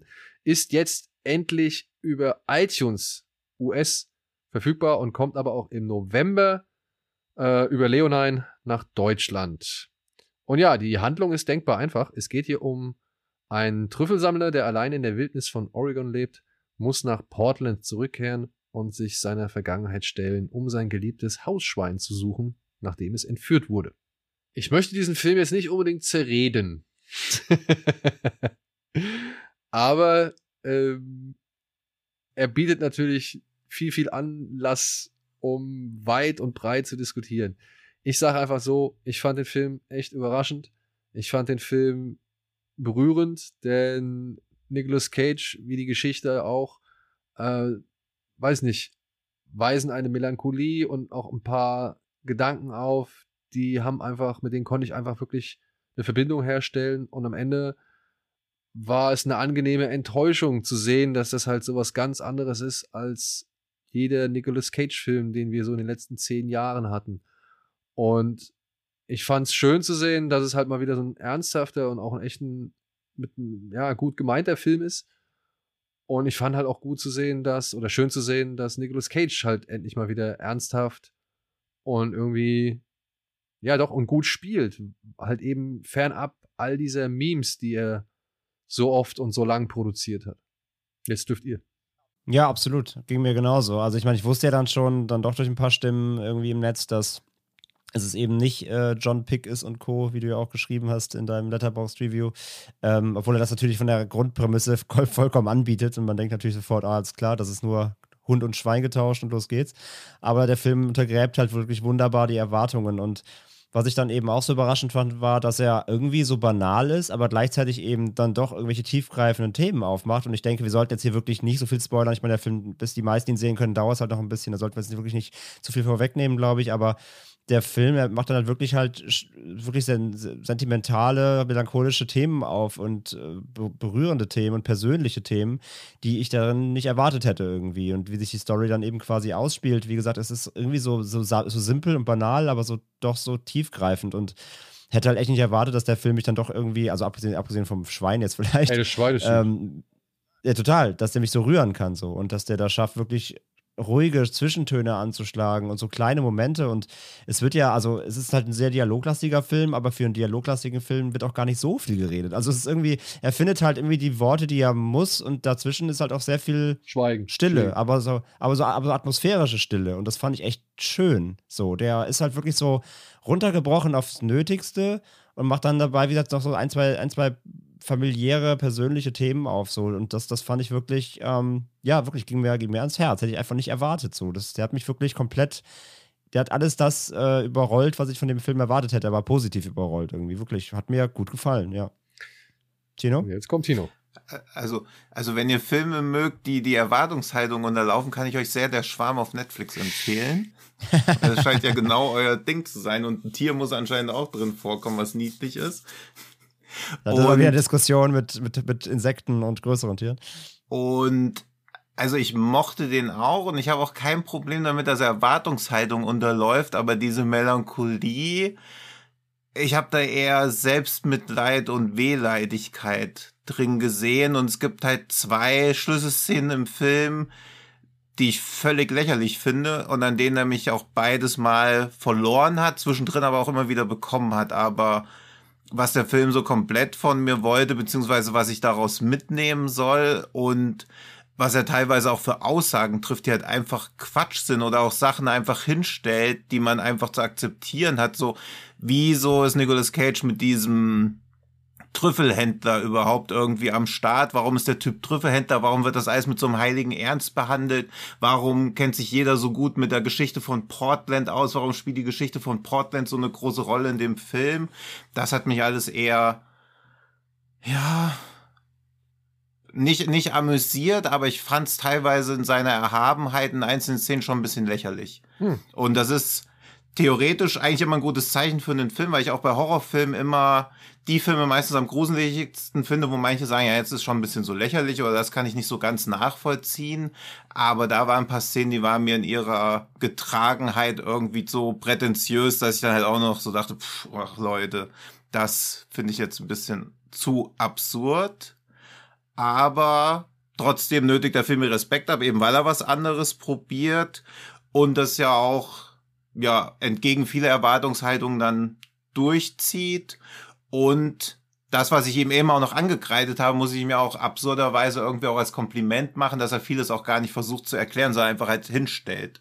Ich, und mhm. äh, nee, äh, ja. ich, erzähl weiter, also wenn du jetzt noch was hast, ich würde nur, ich wollte nur auf, auf einen Aspekt eingehen, den ich eigentlich echt charmant fand, aber wenn du jetzt noch was in Punkten hast, dann sag. Ne, ich finde halt diese, dass ich dachte, dass auch viel mehr mit so einer Trüffelmetapher rumeiern würde oder so, was ich ganz schön gefunden hatte, weil eine Trüffel macht ja irgendwie auch aus, dass alles Essen wird halt irgendwo, du weißt, wo es ist, aber ein Trüffel musst du halt suchen und finden. Also dieser ganze Struggle, den du mit so einem Trüffel hast, dass sich das auch irgendwie in dem Struggle auf der Suche nach seinem Schwein irgendwie widerspiegelt und diese kleinen Einsprengsel über so die Einfachheit des Lebens und die Einfachheit von Genuss finde ich auch ganz gut, aber was er dann im Gegenzug auch für Urteile trifft. Also es ist halt auch so, ja, irgendwie schon so anmaßend, so als ob Nicolas Cage die Weisheit gepachtet hätte und alle anderen sind zwangsläufig Idioten, weil sie nicht seinem Lifestyle folgen. Das, ich finde, bin immer ein bisschen raus bei Filmen, die so Aussteigerleben als das einzig Wahre zeigen wollen, auch wenn sie dafür noch einen Grund haben, aber das wirkt mir immer irgendwie so indoktrinierend. Also jetzt ein bisschen schwierig drüber zu reden, weil ich finde auch, man sollte nicht spoilern, weil sonst jeder ja irgendwie schon so eine Vorstellung von dem Film hat. Und unsere Vorstellungen waren ja wahrscheinlich alle im Vorfeld grundfalsch, würde ich mutmaßen. Ja, ja, würde ich sagen. Also ja. ich habe auch, ja. ich dachte, okay, der Trailer hat schon so ein bisschen, der hat, also ich dachte halt, der Trailer versucht irgendwas zu kaschieren, was halt wieder in die typische ja. Nicolas Cage Richtung geht. Und war dann halt aber, wie gesagt, angenehm überrascht, dass es halt so gar nicht mhm. in die Nicolas Cage Richtung geht. Und ich habe vollstes Verständnis dafür, wenn man von diesem Film eher angeödet ist oder eher, weiß ich nicht, ratlos ist, weil man nicht weiß, was er ihm eigentlich wirklich sagen will. Ich glaube auch gar nicht, also das ist, glaube ich, dann auch eine Wahrnehmungssache einfach. Ich glaube auch gar nicht so sehr, dass das, was Nicolas Cage oder andere Menschen in diesem Film von sich geben, so unbedingt als die allgemeine Weisheit hingestellt wird, sondern halt eben als deren Anschauung aufgrund bestimmter eben Entscheidungen und, und Erlebnisse oder halt eben aufgrund einer bestimmten Vergangenheit. Und so wurden mir aber eigentlich doch immer wieder anhand von wenigen Informationen und kleinen Sätzen hier und da, die halt auch wirklich echt versteckt manchmal sind, äh, schon immer gewisse Informationen mitgegeben, mit denen ich dann halt arbeiten kann oder die mir halt gereicht haben, um ein gewisses Gesamtbild zu kreieren oder zumindest auch für mich im Kopfkino zu erzeugen. Ein Beispiel, und das ist das, worauf ich jetzt äh, vorhin eben gerade eingehen wollte, also bevor du noch was gesagt hast, ähm, das war das mit, mit Portland, ja, Mhm. Ich finde es eigentlich cool. Äh, hier der ein, ein Kritiker auf Letterbox, dem ich folge, Willems heißt der, Patrick Willems, der hat so schön mhm. gesagt, er hat, er, hat, er hat so einen schönen Spruch in seiner Review gebracht, er meinte, ja, in der Fortsetzung würde ich gerne ein, ein ich hätte gerne ein Porträt über diese Gastron Gastronomie-Parallelwelt von Portland als, als Spin-off oder Sequel oder so. Hätte ich auch gerne. Ja, ich, ja das, das finde ich auch cool, aber dann halt einfach, also wie alt soll Adam Wolf, wie alt soll denn im Film sein? 25? 20? Er fährt halt einen Luxusschlitten, kennt sich mit Trüffel unglaublich gut aus und sagt dann, ich kenne Portland, ich weiß ganz genau, dass es hier kein Hotel mit diesem Namen gibt. Das ist halt so affig, das weißt du doch nicht. Also ob, als ob du, als ob Fadi Akin weiß auch nicht, wie alle Hotels in Hamburg heißen. Er hat schon Filme über Hamburg gedreht. Also das finde ich halt alles so ein bisschen lähm und auch dieses, wo er diesen einen Restaurantchef zur Rede stellt. Das ist ja ein bisschen so, als wenn jetzt, wenn ich jetzt Wolfgang M. Schmidt hier in den, in den Podcast reinhole und er erklärt jetzt erst, warum Matt Mission Scheißfilme sind. Und dann wirst du auch nicht in Tränen ausbrechen, sondern sagen, ja, Wolfgang, das ist halt deine Meinung. Also diese Szenen, die ja, sind halt viel zu übertrieben und viel zu. Nee, das fand ich affig. Also, ey, das ist jetzt natürlich doof, ne? Also, das. Ich sag so, ich hm. verstehe, hm. was du meinst. Ich verstehe ja. gerade die, die Szene mit dem Koch, da verstehe ich, was du meinst. Die Szene davor mit dem Sohn oder alles, was mit dem Sohn betrifft, wenn ich das jetzt sage, dann sind wir schon wieder so, dann haben wir schon wieder so viele Informationen preisgegeben, die ich nee. eigentlich nicht preisgeben möchte. Aber ich finde, alles anhand von Alex Wolf wurde eigentlich gut erklärt. Und zwar aufgrund seiner Herkunft, sage ich jetzt einfach mal so. Ja, das, das meine ich ja, dass mich der Film damit dann halt auch immer wieder abholt und einfängt, aber dann versucht er immer die Leute, die ja eigentlich menschlich bleiben sollen, dann doch zu so Archetypen zu machen. Und da finde ich, schafft der Film diesen Spagat nicht zwischen, gucke ich jetzt zerbrechlichen Charakteren bei oder steht jeder für eine bestimmte Haltung, die man gesellschaftlich oder zu bestimmten Themen haben kann. Das ist immer so. Ich glaube, es ist eine Mischung aus beidem tatsächlich, weil das einmal bilden sie ja dieses, diese Parallelwelt ab, sagen wir jetzt mal, die Daniel gerade angesprochen hat, so in diesem Kontext. Ja. Und gleichzeitig bilden sie aber eben Stationen in Nicolas Cages Leben, die er aufarbeitet. Also es ja. ist eine Mischung aus beidem, finde ich halt. Und ich gebe dir da auch recht, deine, deine Kritik. Also ich seh, verstehe, was du meinst. Aber für mich hat dann immer überwogen, dass bei ihm ja trotzdem, es ist ja, ja diese Vergangenheitsbewältigung da im Vordergrund steht von ihm. Und das sind halt einzelne Steps, die er da eben quasi abgeht. Und das andere ist halt, wie du sagst, der, der Part eben dieser Einordnung in dieser Kultur, in dieser Subkultur, in dieser mhm. Branche. In dieser Bubble. Sagen, dieser ja. Bubble fast schon, genau. Und das äh, macht ja beide, zeigt ja beide Seiten, was es dafür auch für Intrigen gibt in so einer, also, also es, ist, es ist ja kein Crime-Film, aber es geht ja fast schon, fast schon in so eine, in so eine Mafia-Richtung teilweise, Trüffelmafia-mäßig. Ja. Ähm, also das, das, das, da macht er so, glaube ich, so beides auf. Aber ich verstehe ja. auch deine Punkte. Mich haben sie nur nicht so gestört, weil ich mehr, ja. dann trotzdem mich mehr auf die Nicolas Cage Journey und seine Vergangenheitsaufarbeitung konzentrieren konnte. Und ich meine, ja. ja. das kann man mhm. vielleicht sowohl als Kritikpunkt, aber eben auch als, als positiven, als positives Mittel irgendwie verstehen. Der Film lebt natürlich von den Erwartungen, die du an Nicolas Cage und Nicolas Mhm. Cage oder einen Film mit Nicolas Cage hast, so, ne? Also, der benutzt ja schon Nicolas Cage nicht nur für das, was Nicolas Cage ja offensichtlich mal echt gut konnte und inzwischen irgendwie nicht mehr ganz so sehr an den Tag legen, gelegt hat und jetzt halt mal wieder bewiesen hat, nämlich Schauspielern, aber gleichzeitig benutzt der Regisseur ja wirklich den Zuschauer oder eben alle Erwartungen, die ein Zuschauer an Nicolas Cage hat. Das merkst du ja auch an gewissen Szenen. Du wartest ja eigentlich in gewissen Szenen drauf, dass jetzt der typische Nicolas Cage-Moment kommt, aber der kommt dann halt Ja. nicht. So, ja. Ja. Und ja, ich, ich muss sagen, ich finde den Umgang sowohl mit dem Darsteller Nicolas Cage als auch mit dem mit der Meme Machine Nicolas Cage Hm. finde ich halt wirklich in dem Moment entscheidender oder beziehungsweise lenkt mich da dann doch mehr von auch Kritikpunkten ab, die ich sowohl selbst habe, Hm. als auch die du jetzt genannt hast. So, also ey, aber Ja. ich muss ehrlich sagen, ich würde sagen, wir belassen es an dieser Stelle. Ja, also wir sagen, dass der Film echt nicht kritiklos ist oder nicht nicht einwandfrei ist, aber ja schon irgendwie doch mal gesehen werden sollte, weil er im Övre Ja. des Nicolas Cage oder im Output des Nicolas Cage jetzt doch mal nach 10, 11 Jahren mal wieder was echt Mal wieder ein Trüffel. und ich meine es ist wirklich wörtlich, ne, etwas bemerkenswertes darstellt. Also man man darf diesen Film gerne mal bemerken und ihn sich anschauen, ob man ihn gut findet Mhm. oder nicht. Ist, steht auf einem anderen Blatt so, aber ich finde, das ist trotzdem ein Film von Nicolas Cage, dem man wirklich mal wieder eine Chance geben sollte, eben weil er Nicolas Cage auch so anders zeigt und selbst auch so anders ist. Ja, und die Sachen, die ich jetzt kritisiert habe, also dadurch, dass wir nicht in so einen Spoiler-Talk reingehen wollen, ist halt schon so Jammern auf hohem Niveau, aber eben weil der Film für mich auch so viel Potenzial hat und ich mich dann halt an so ein paar Sachen störe, wie dass er halt trotzdem ein Nicolas Cage-Film ist und man oft schaut, wie würde denn jetzt Nicolas Cage reagieren, aber nicht der Charakter im Film. Also es wird so ein bisschen auf so eine Metaebene gezogen, zumindest für mich irgendwie in dieser Wahrnehmung, weil es Nicolas Cage ist. Und so gut er das Schauspieler schon macht, ich glaube, der Film hätte davon profitiert, wenn es ein weniger vorbelasteter Schauspieler gewesen wäre. Ja, ja, also das meine ich halt eben. Ne? Er nutzt halt Ja. schon das Potenzial, das volle Potenzial und die Aufmerksamkeit äh, aus, die halt ein Film mit Nicolas Cage generiert. So, ne?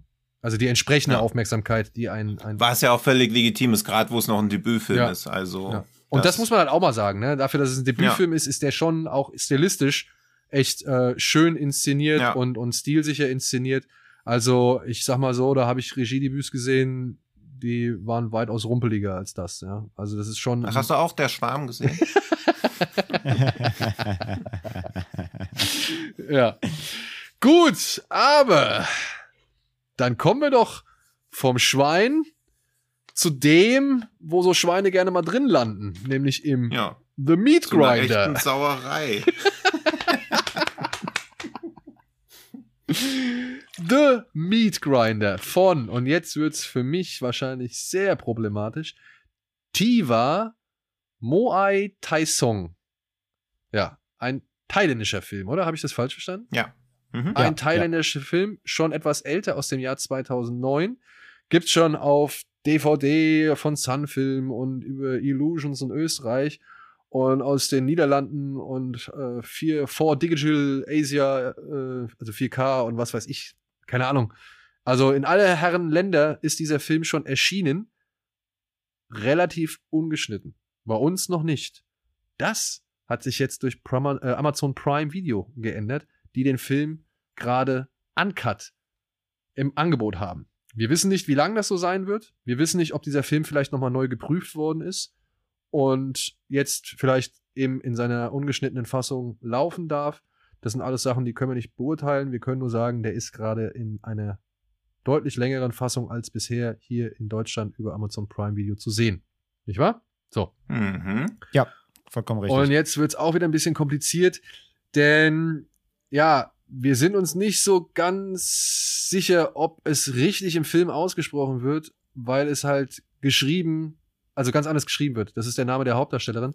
Die wird geschrieben tatsächlich Bus mit zwei S, aber im Film, in der deutschen Synchronisation, sagen sie die ganze Zeit Butt zu ihr, ne? Mhm. Butt. ja. Die Köchin Butt betreibt eine kleine Suppenküche. Als der Verlobte ihrer früheren Angestellten Aoi an die Tür klopft und lästige Fragen zum Verschwinden der jungen Frau stellt, zögert Butt keine Sekunde. Sie hackt den neugierigen Mann ein Bein ab und nagelt ihn auf ein Brett im Keller. Seine Versuche zu fliehen enden mit dem Verlust immer weiterer Körperteile. Fleisch, welches Butt zu ihren kulinarischen Spezialitäten verarbeitet. Mehr und mehr Menschen verschwinden, während das Geschäft von Butt expandiert. Doch schon bald treten Komplikationen auf. Das ist übrigens der offizielle Text der deutschen DVD. Ja, da wird halt auch wieder völlig in falsche Richtung gelenkt, weil es halt jetzt auch einfach wie so ein derber Splatterfilm mit wenig Tiefgang klingt. Und ich Aber- glaube, das wird dann auch die einschlägigen Gore-Bauern ein bisschen abfacken, dass halt doch erstaunlich viel Tiefgang mitbringt. Dass, dass da leider Handlung drin ist. ja. Nicht nur Hand, sondern auch Handlung, ja. Ja, das ist, ich war auch überrascht. Du hattest uns diesen Film ja schon mal vor einiger Zeit ans Herz gelegt, Tino, das will ich ja gar Mhm. nicht abstreiten. Du hast gesagt, ey, guckt euch den mal an, der war schon irgendwie ein bisschen anders. Und ich habe mir den dann irgendwann auch echt äh, im Laufe dieser Woche abends angeguckt und habe den so ein bisschen laufen lassen. Und mir fällt natürlich, An der Stelle, an der Stelle ganz kurz, sorry, an der Stelle ganz kurz Gedanke nochmal an einen äh, Twitter-User, also auch einen Hörer, der auch nochmal darauf aufmerksam gemacht hat, auf diese Ja, bitte. Prime-Aktion. Ja. Also da Ja, auch danke. nochmal Dankeschön für den Hinweis auf Ja. jeden Fall. ja, genau, bitte, Tino. ähm, nee, genau, also das kam jetzt nochmal, der Tipp kam jetzt nochmal vom Hörer, also vielen, vielen Dank auch nochmal für den Mhm. Tipp an der Stelle mit Prime. genau. Ja. Und ja, wir würden hier bei The Meat Grinder schon wirklich auch, ich muss es jetzt einfach schon direkt ansagen, äh, wir werden hier gleich schon sehr spoilerig. Also falls ihr diesen Film noch wirklich, ja, unbedarft gucken wollt, dann ja, müsstet ihr jetzt überspringen, glaube ich, bis zum nächsten Film. Denn äh, es ist ein bisschen schwierig, über diesen Film zu reden, ohne etwas Essentielles von ihm vorwegzunehmen. Er ist sehr Mhm. verschachtelt, er funktioniert auf mehreren, ja, wie soll man, Zeit- und Gefühlsebenen. Und er ist, wie Tino schon gesagt hat, längst nicht einfach nur eine reine Schlachtplatte, in der es darum geht, dass ein Geschäft irgendwie floriert, weil halt Menschenfleisch, Menschenfleisch plötzlich im Angebot ist. Hier geht es um mehr, um sehr viel mehr. Aber das möchte ich eigentlich gar nicht verraten im Vorfeld. Deswegen ab hier wird es jetzt schon Spoil Ja, Spoiler geben. vielleicht dann jetzt noch kurz diese Fun-Fact-Sache, weil er ja in Thailand auch nur zensiert lief. Ja, stimmt, stimmt, aber stimmt. nicht zwangsläufig wegen der Gewalt, sondern weil er halt auch thailändisch Essen in ein schlechtes Licht rückt. Genau. Und in Thailand Mhm. gibt's wohl halt, also es war das neue z- thailändische Zensurgesetz, was wohl 2009 in Kraft getreten ist. Und das war der erste Film, der darauf basierend zensiert werden musste, weil dann halt Filme nicht mehr Thailand in schlechte Licht rücken durften. Deswegen musste halt auch der ursprünglich geplante Titel Human Meat Noodles, also menschliche Fleischnudeln, umgeändert werden. Was, glaube ich, auch ganz clever ist, weil Human Meat Noodles klingt halt noch mehr nach irgendeinem so Japano-Trash. Ja, also nach einem Film, Und- den du nicht ernst nimmst. Und das ist Ja. tatsächlich bei mir geschehen. Ja, ich habe festgestellt, ich muss diesen Film ja richtig ernst nehmen. Ja. Ja. Ja, und das fand ich, das fand ich von, also sobald. Ach so, das hat meine Empfehlung dir also noch nicht klar gemacht, wo du einfach so gesagt hast, ja, ja. nee, also ich muss sagen, Ja, ich, ich meine, das alles, alles daran impliziert ja das, was wir eben gesagt haben. Zudem muss man ja auch sagen, der Film ist ja ein Cut 3, ne, so ein berüchtigter. Also Cut 3 ist ja die höchste Alterseinstufung in Asien eben, wozu eben sonst eben eher Filme gehören, wo man eben weiß, was man kriegt. Ja. Und deswegen all, alles deutet da ja darauf hin, dass man sich jetzt zurücklehnen kann und halt eine Schlachtplatte kriegt. Aber ja. Und du In hattest ihn- Thailand hätte er fast nur eine Altersfreigabe ab 20 bekommen. ja, und du hattest ihn, Was, wenn ich das mit 14 gelesen hätte, dass es in einem Land einen Film gibt, der ab 20 freigegeben ist, nicht ab 18, ich, wäre, ich hätte nie wieder geschlafen können vor Aufregung. ja, und gewartet, bis ich 20, wach geblieben, bis ich 20 gew äh, Ja. geworden wäre. ähm, Du hattest den Film mal auch dann immer irgendwie, ich weiß gar nicht, ob das im Umfeld von Rigor Mortis war oder ich weiß nicht, du hast auf jeden Fall, hatten wir noch über die, über die Mo-Brüder gesprochen, Genau, mit Macabre. mit Macabre und so weiter. Äh, dass Ja. Und da, Dumplings. Und Dumplings, genau. Und dann fiel auch Meat Grinder. Und ich muss sagen, Mhm. ne, ich habe den dann halt irgendwie so in dieser, wie soll man sagen, in dieser thailändischen, ja, in dieser Thai thailändischen grobkörnigen Grindcore-Ecke abgestempelt. So, wenn ihr, also so wirklich so diese, ja, er geht ja halt auch mit so Super 8 Aufnahmen Genau. los, die halt atmosphärisch natürlich stark sind, aber ja, klar. ja, Ähm, und, und die halt schon auch immer so ein bisschen kaschieren, wenn es vielleicht nicht ganz so gut ist, aber die halt auch schon echt äh, deutlich weitergehen als, als so viele andere Filme, ja, die wir Ja. irgendwie aus dem Bereich kennen. Wo ich weiß wieder, in welchem Kontext ich ihn erwähnt habe. Bei Untold Story, als André erzählt hat, dass er entweder die Limited Edition mit den S-Stäbchen hat oder dass es da eine Limited Edition mit S-Stäbchen gibt. Ich hab die ja. Ja, okay, cool. Ja, toll. Ja, und genau in diesem Umfeld Ja.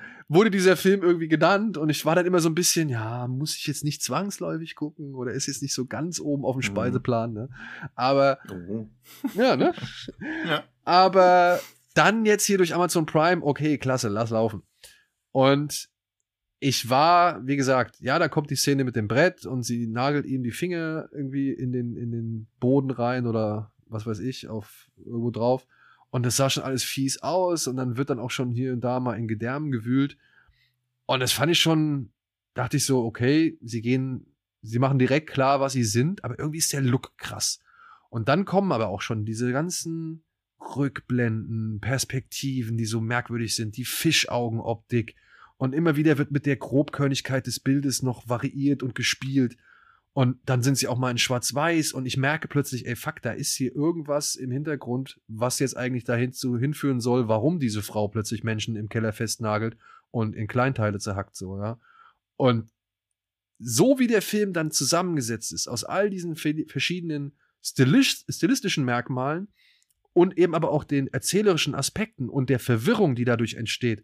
Also wirklich, wie es der Regisseur oder die Regisseurin, ich weiß nicht, ist es, ist es eine Dame, ist es ein Herr? Meiner Meinung, also meines Wissens nach ein Herr. Okay. Wie er es dann halt schafft, sag ich mal, immer wieder was zu erklären, aber den Zuschauer trotzdem im Unklaren zu lassen. Und parallel dazu ein paar, ja, Gore, Splatter, Gewalt und Ekeleffekte aufbietet, die echt gut getrickst sind, muss ich sagen. Der hat mich mit riesengroßem Respekt und, und Beeindruckung hinterlassen. Kann man das sagen? Beeindruckung? Also wirklich, ich, ich, Ja. ich hatte den Film halt auch einfach in eine deutlich einfache Richtung gepackt oder erwartet und habe meiner Ansicht nach sehr viel mehr gekriegt und bin dann am Ende halt auch ja mit ein paar Fragezeichen übrig geblieben, aber halt so mit diesen schönen Fragezeichen, mit diesen guten Fragezeichen, mit diesen Mhm. oh, irgendwie ist das halt schon geil, dass man jetzt nicht so genau weiß, was passiert, Fragezeichen. Und das sowas geht, glaube ich, auch nur. Also der Regisseur hat ja halt Drehbuch geschrieben und auch Kamera und Schnitt gemacht. Und das merkt man, glaube ich, auch, dass er wahrscheinlich auch der Einzige ist, der seinen Film wirklich verstanden hat oder genau wusste, wie verwirrend er das gestalten will, um halt diesen Interpretationsspielraum auch zu lassen.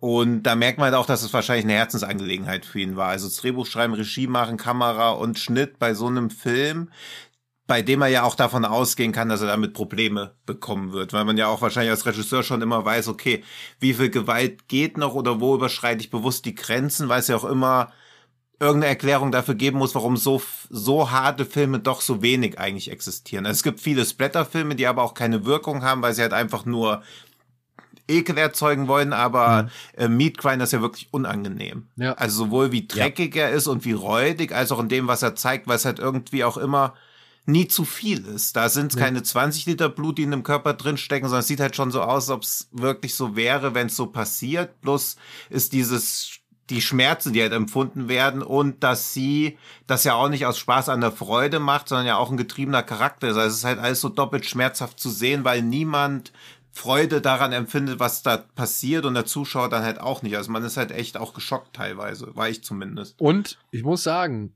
so absurd es vielleicht klingen mag, aber sowohl die Darstellerin als auch der Film schafft es mir ja wirklich diese Abartigkeiten halbwegs verständlich zu machen, Ja. so dass man auch echt irgendwo ein Gefühl, also ich muss, ich muss sagen, Hm. ich habe mich dabei ertappt gefühlt, eine gewisse Sympathie für die für Butt zu zu empfinden, Ja. so weil ich mir halt auch gedacht habe, ey Mädchen, wirklich, ne, ehrlich, du wirst, du hast da so einen netten Typ, der dich irgendwie die ganze Zeit mit dem Fahrrad durch die Gegend fährt und der will dich am Ende nur irgendwie vergewaltigen und mit dem Kopf dabei in, in ein Wasserfass halten. Und was? Und dann kommt scheinbar einer und versucht dich zu retten, aber nee, er rettet dich nicht, sondern macht einfach genau da weiter, wo der andere aufgehört hat. So, also das, das waren alles schon wirklich bittere und, und grausame Szenen, die ich da gesehen habe. Und, und, und die halt auch mit der entsprechenden Ernsthaftigkeit transportiert worden sind und die mir halt dann echt tatsächlich so ein gewisses Verständnis abbringen konnten. Ja, es ist halt so, so ein Rachefilm, wo man halt merkt, okay, es ist halt wirklich nicht die richtige Methode, aber bei vielen Rachefilmen will man ja irgendwie auch sehen, dass die Rache vollzogen wird, beziehungsweise diese daraus entstehende Katharsis. Aber hier ist auch von Anfang an klar, für sie wird es halt auch keine Erlösung geben durch diese ganze Rache. Also es macht das auch alles so sinnlos in beiderlei Hinsicht. Ja, und vor allem, es sind ja Monster, die ein weiteres Monster schaffen, das nie ein Monster sein Ja. wollte, so, weißt du? Und das finde Mhm. ich, das ist ja für mich, also das ist für mich die, so die, die größte Tragik, weil es gibt ja auch wirklich Momente, in denen Bud ja Glück, sowas wie Glück so ein bisschen empfinden darf, ne? Ja. Weil jetzt zum Beispiel das Geschäft gut läuft, aber auch weil der, Mhm. der junge Mann, der irgendwie Rataporn oder wie er heißt, äh, oder Pataporn oder wie er heißt, ähm, weil der ja so ein bisschen schon sich für sie interessiert oder irgendwie so ein bisschen Zuneigung gibt, die sie ja schon ewig oder noch nie wirklich erfahren hat, so, ja. Hm. Und, und das dann auch noch mal irgendwie umzukehren, das fand ich auch noch mal ein starkes Stück von dem Regisseur. Also, dass er da noch eine weitere Ebene irgendwie mit reingebaut hat, die irgendwie offen lässt, ob sie das alles allein gemacht hat, so. Also, das fand ich alles Hm. echt beeindruckend. Dafür, dass es ja schon relativ klein vom Setting ist und relativ einfach gehalten ist von der Figurenkonstellation. Und Mhm. dann aber irgendwie, ja, so viel Wert auf die glaubhaften Effekte, also die Gewalteffekte und eben halt diese, ja, diese wirklich greifbare Atmosphäre durch die Grobkörnigkeit und durch eben diese verschiedenen, ja, ich fand halt auch, wie die Kamera immer teilweise positioniert war. Das hat dem Ganzen so eine richtig einengende Atmosphäre gegeben. Da war alles irgendwie eng und, und klein und irgendwie Hm. so ver verwinkelt und verschachtelt und irgendwie bedrückend. Fand ich super. Ja, und halt vor allem eben auch, dass der Film ähm, durch, die, durch die Gräuel, die dann eben auch in den Flashbacks dann gezeigt werden, ähm, die sind ja eigentlich schockierender als der eigentliche Gore. Also der Gore ist halt offensichtlich so und klar ist der eklig und gut gemacht und so, aber was du dann halt nach und nach ja auch über den Charakter erfährst, hat mich halt auch, also trifft dich, also generell halt trifft dich einfach härter nochmal als Mhm. das eigentliche Gekröse so, ne? Ja. Und diese Ebene, die er dann nochmal drauflegt, mh, das, das, das, das, das greift halt viel tiefer, als wir schon gesagt haben, als jeder äh, plakative Splatterfilm das überhaupt erzeugen könnte.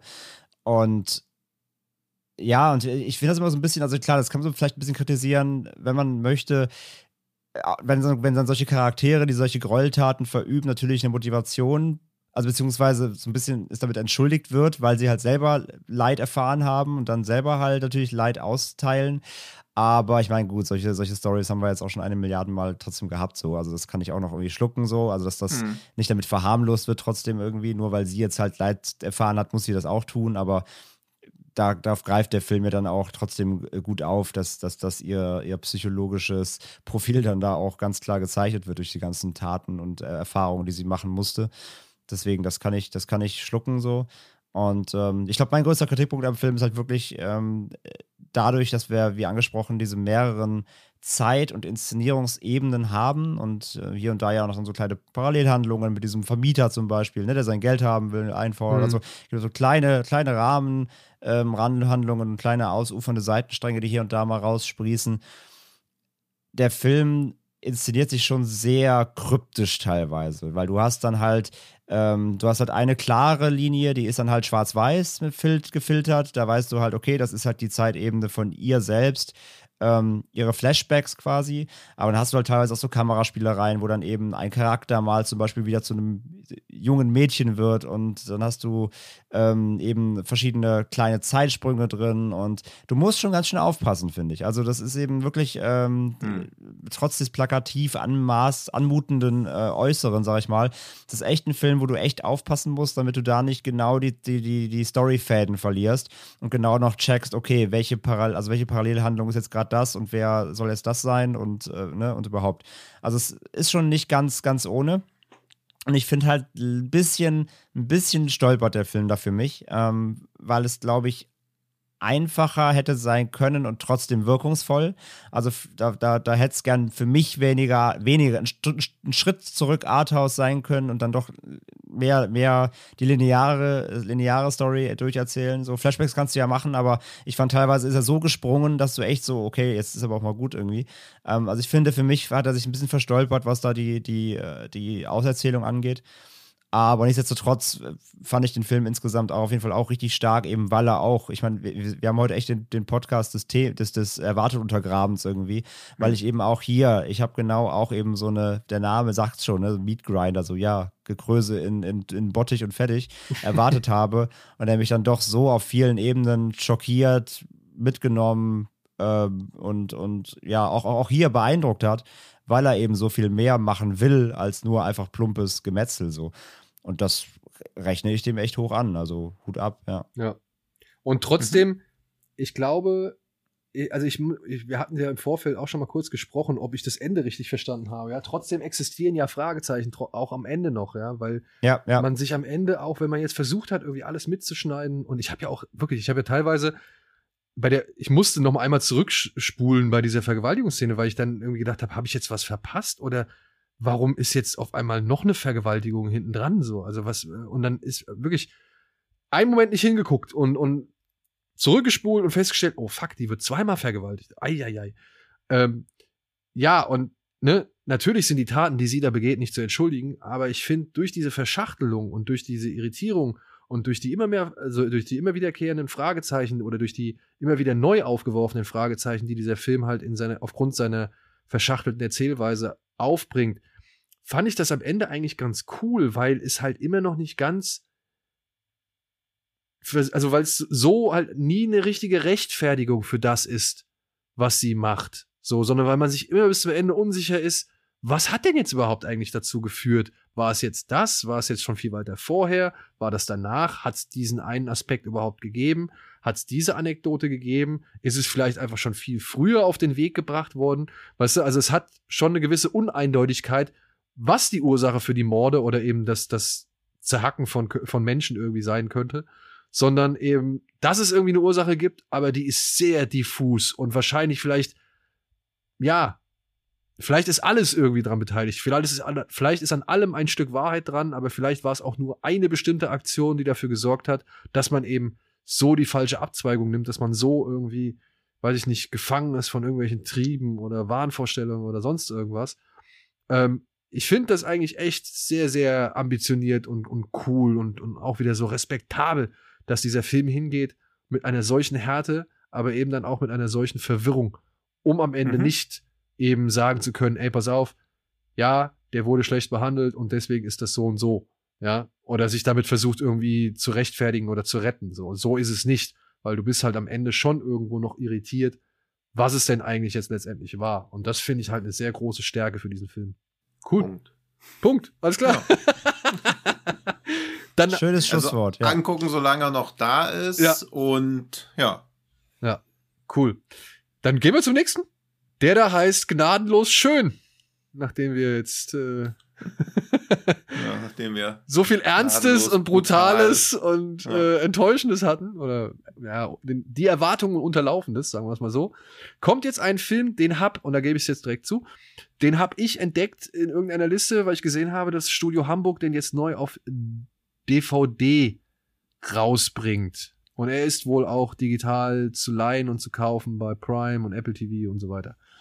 Und ja, ich habe mich sehr gefreut, dass dieser Film jetzt nochmal neu rauskommt, denn er hat mir hier den Anlass gegeben, oder das hat mir den Anlass gegeben, um hier in diesem Podcast nochmal mit den beiden Herren drüber zu sprechen, die den Film noch nicht gesehen hatten, oder? Ihr, hattet, ihr kanntet den vorher noch nicht. Also ich kannte den Ach, du kanntest vorher, den. aber ich musste ihn halt auch nochmal auffrischen, weil okay. ich ihn halt damals gesehen habe und lustig fand, aber auch natürlich neugierig war, wie der Humor altert. Jetzt genau wie der Humor altert, genau. Ist. Drop, ja. Dead, ja. Drop Dead Gorgeous heißt dieser Film im Original, wurde inszeniert von einem Mann namens Michael Patrick Jen und stammt aus dem Jahr 1999.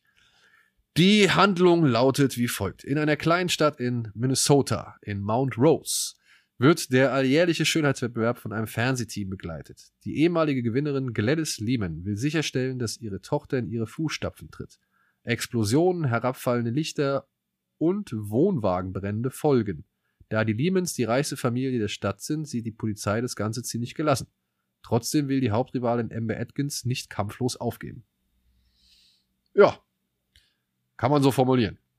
Ja. Und das Ganze ist eine richtige Mockumentary. So kann man es sagen. Ja. Mhm. ja. Zu einem Zeitpunkt, als Mockumentaries noch nicht so das große Ding, beziehungsweise noch nicht so verbreitet waren. Ich meine, wir hatten natürlich This is Spinal Tap, damit ging, glaube ich, alles los. Und dann braucht es aber auch erstmal ein bisschen, bis wieder irgendwelche Sachen irgendwie in, in, in Szene gesetzt worden sind. Und ich weiß gar nicht warum. Ich glaube, Drop Dead Gorgeous lief auf dem Fantasy Filmfest. Kann es sein? Das weiß ich ehrlich gesagt nicht, weil ich muss mir auch ein bisschen revidieren. Ich habe ihn erst geguckt, nachdem ich Reno 911 gesehen habe und so gemocht habe und zur damaligen Zeit noch nicht verstanden habe, was ein Showrunner ist und gedacht habe, okay, ich muss das alles gucken, was die Person gemacht hat, die meisten Folgen von der Serie Regie geführt hat und dann habe ich den erst geschaut. Alles klar. Also eher so ein Zufall. Eigentlich hätte ich natürlich irgendwelche Robert Ben Garant Sachen gucken müssen, aber Reno 911 ist halt quasi sowas wie ja, das Brooklyn 99 eurer Eltern. Ich glaube, das trifft das trifft's ganz gut. Wenn die nackte Kanone das Brooklyn 99 von unseren Großeltern ist. Und übrigens, äh, ja, der lief, der lief auf dem Filmfest. Der lief auf dem Filmfest. Der lief auf dem 99, Filmfest, ne? Das war äh, 99. Ja, Ja. und ich Ja. glaube, im Rahmen des Filmfests hat sich den Film wahrgenommen und war so überrascht, weil da waren ja schon Namen, die man kennt. Kirsten Dunst, ja, aus Guck mal, wer da spricht. Alan Barkin, Sea of Love zum Beispiel mit Al Pacino. Kirstie Äh, Alley, ich meine nicht Kirstie Dunst. Alley, nicht Kirsten Dunst, Entschuldigung. Kirstie Alley, Alan Barkin und Denise Richards war, glaube ich, auch zu diesem Zeitpunkt schon ein Begriff. So, Ja. wo ich dann gedacht habe, okay, die spielen da alle diesen Film mit, der läuft auf dem Fantasy Filmfest. Hm, Ja. dann müsste es ja eigentlich schon was Besonderes sein. Und ich habe den, glaube ich, auf dem Fantasy Filmfest nicht sehen können, sondern irgendwann dann erst, als er auf DVD oder in die Videotheken kam. Und habe mir den angeguckt und wirklich, ich fand den damals herrlich. Ich fand, das war eine wundervolle Abrechnung mit eben diesen ganzen Schönheitswettbewerben, getragen von ein paar tollen Darstellerinnen. Allen voran Alison Jenny, die ich hier nochmal äh, ganz, ganz stark hervorheben möchte. Ich denke, wir werden auf sie auch nochmal zu sprechen kommen. Und bei dem ich halt wirklich sehr viel gelacht habe. Ich fand das großartig. Ich fand großartig, wie Ellen Barkin als Wohnwagen, äh, Friseurin, White Trash ge geprüfte oder geplagte, irgendwie so, so richtig ausgezerrte Mutter irgendwie gespielt hat. Ich fand Kirstie Alley als, als, ja, wie soll man sagen, Kleinstadt, Premium-Familien, Oberhaupt irgendwie richtig cool. Und dann Ja. diese, ah, diese ganzen kleinen Beobachtungen. Ja, und dann kommen da jetzt noch die ganzen Damen dazu, die wir alle irgendwann viel später äh, noch in so vielen Filmen gesehen haben, wie Ja. Kirsten Dunst, wie Kirsty, äh, wie, wie, wie ähm, Brittany Murphy, wie Amy Adams, die ich gar nicht mehr realisiert hatte, dass die auch mit drin spielt. Ja. Ja, es ist der allererste Film, den sie mitspielt. Das ist so ihr Critters 3 quasi. Ja, aber da hat sie einen guten Critters 3 erwischt. ja. Aber okay, ich habe jetzt schon viel geredet. Ähm, André hat den Film, glaube ich, zum ersten Mal gesehen, oder? Ja. Und deswegen, André, sag, wie war dein erstes Mal, beziehungsweise was sagst du? Ja, ich war halt erst total, also ich wusste gar nicht, was ich erwarten soll. Also ich wusste natürlich, dass es irgendwie schon Richtung Comedy geht, aber natürlich so auch so, also das würden wir nicht besprechen hier, natürlich mit irgendwie Genre-Einschlag zumindest oder irgendwas, was ihn abhebt von regulären, sag ich mal, Komödien der damaligen Zeit. Deswegen war ich halt schon sehr gespannt, ob der halt wirklich dieses, ähm, welche Art Humor der bedient. Ob das jetzt wirklich irgendwie knallhart Slapstick wird, ob das eine Satire wird, eine beißende. So, das war mir überhaupt nicht bewusst. Und ich wusste ja dann nur auch durchs Lesen, dass es halt eine Mockumentary ist, was ich erstmal mega cool fand, weil die Art der Inszenierung dadurch so eine schöne Entlarvung kriegt, ne? Weil die, ich meine, diese ganze Schönheitsidealisierung, da diese Wettbewerbe in den USA sind natürlich vor allem da noch ein, ein riesiges Thema, ne? Viel mehr als bei uns Ja, ja. Und das eben nicht nur seit gestern, sondern eben seit Jahrzehnten. Und da war ich dann schon echt gespannt, wie sie da so hinterblicken. Aber ich dachte mir gleichzeitig bei der Starriege, auch wenn da jetzt noch nicht alle damals natürlich so groß und bekannt waren wie heute, dachte ich mir aber schon, okay, das kann ja aber trotzdem jetzt auch jetzt irgendwie vielleicht nicht zu asozial werden, sondern da muss er schon irgendwie auch eine Qualität irgendwie haben, einen Qualitätsanspruch. So deswegen, ich war völlig, ich war nicht darauf eingestellt, was das für ein Film ist und was für eine Art von, von Humor und so weiter der liefern wird. Und von daher war ich da sehr unbedarft und ähm, war aber direkt einfach hooked, allein schon wegen, eben wegen dem Mockumentary-Style. Den fand ich tatsächlich sehr, sehr, sehr, sehr cool.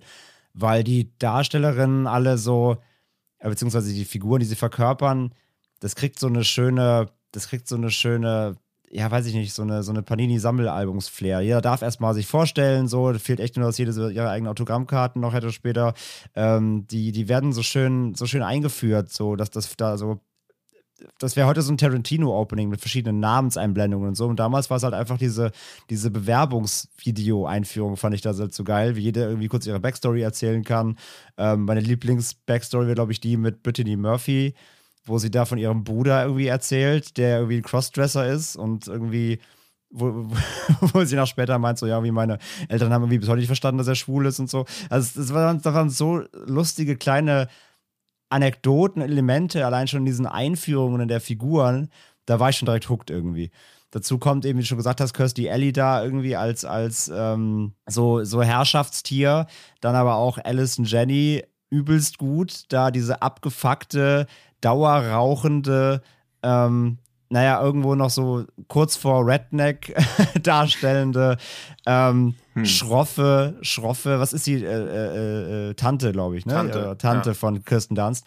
Diese Konstellation der Figuren fand ich unfassbar, unfassbar gut und wie sie zusammen irgendwie auch funktionieren, weil klar, in dieser kleinen Stadt kennt sich ja auch jeder. Das heißt, dieser Flair von ähm, egal was du machst, irgendwie, es weiß auch sofort natürlich irgendwie jeder. Und das ganze Event wird ja auch viel zu sehr hochstilisiert für das, was es eigentlich ja ist irgendwie. Also da merkst du ja gleichzeitig eben, was das für eine Bedeutung hat, weil ja quasi was auf dem Spiel steht, weil der nächste Step ja ist quasi dann das eigene Kaff irgendwo eben dann zu repräsentieren, so. Also dieser Aufbau des Ganzen, auch diese von der Nichtigkeit bis hin zu jetzt geht's aber trotzdem irgendwie um was, aber ja auch wieder nur in dieser Bubble eigentlich und so. Das war echt total geil daran. Und der Humor halt dann, wie gesagt, hat auch meine Erwartung unterlaufen, weil ich ihn halt deutlich alberner mir vorgestellt hatte.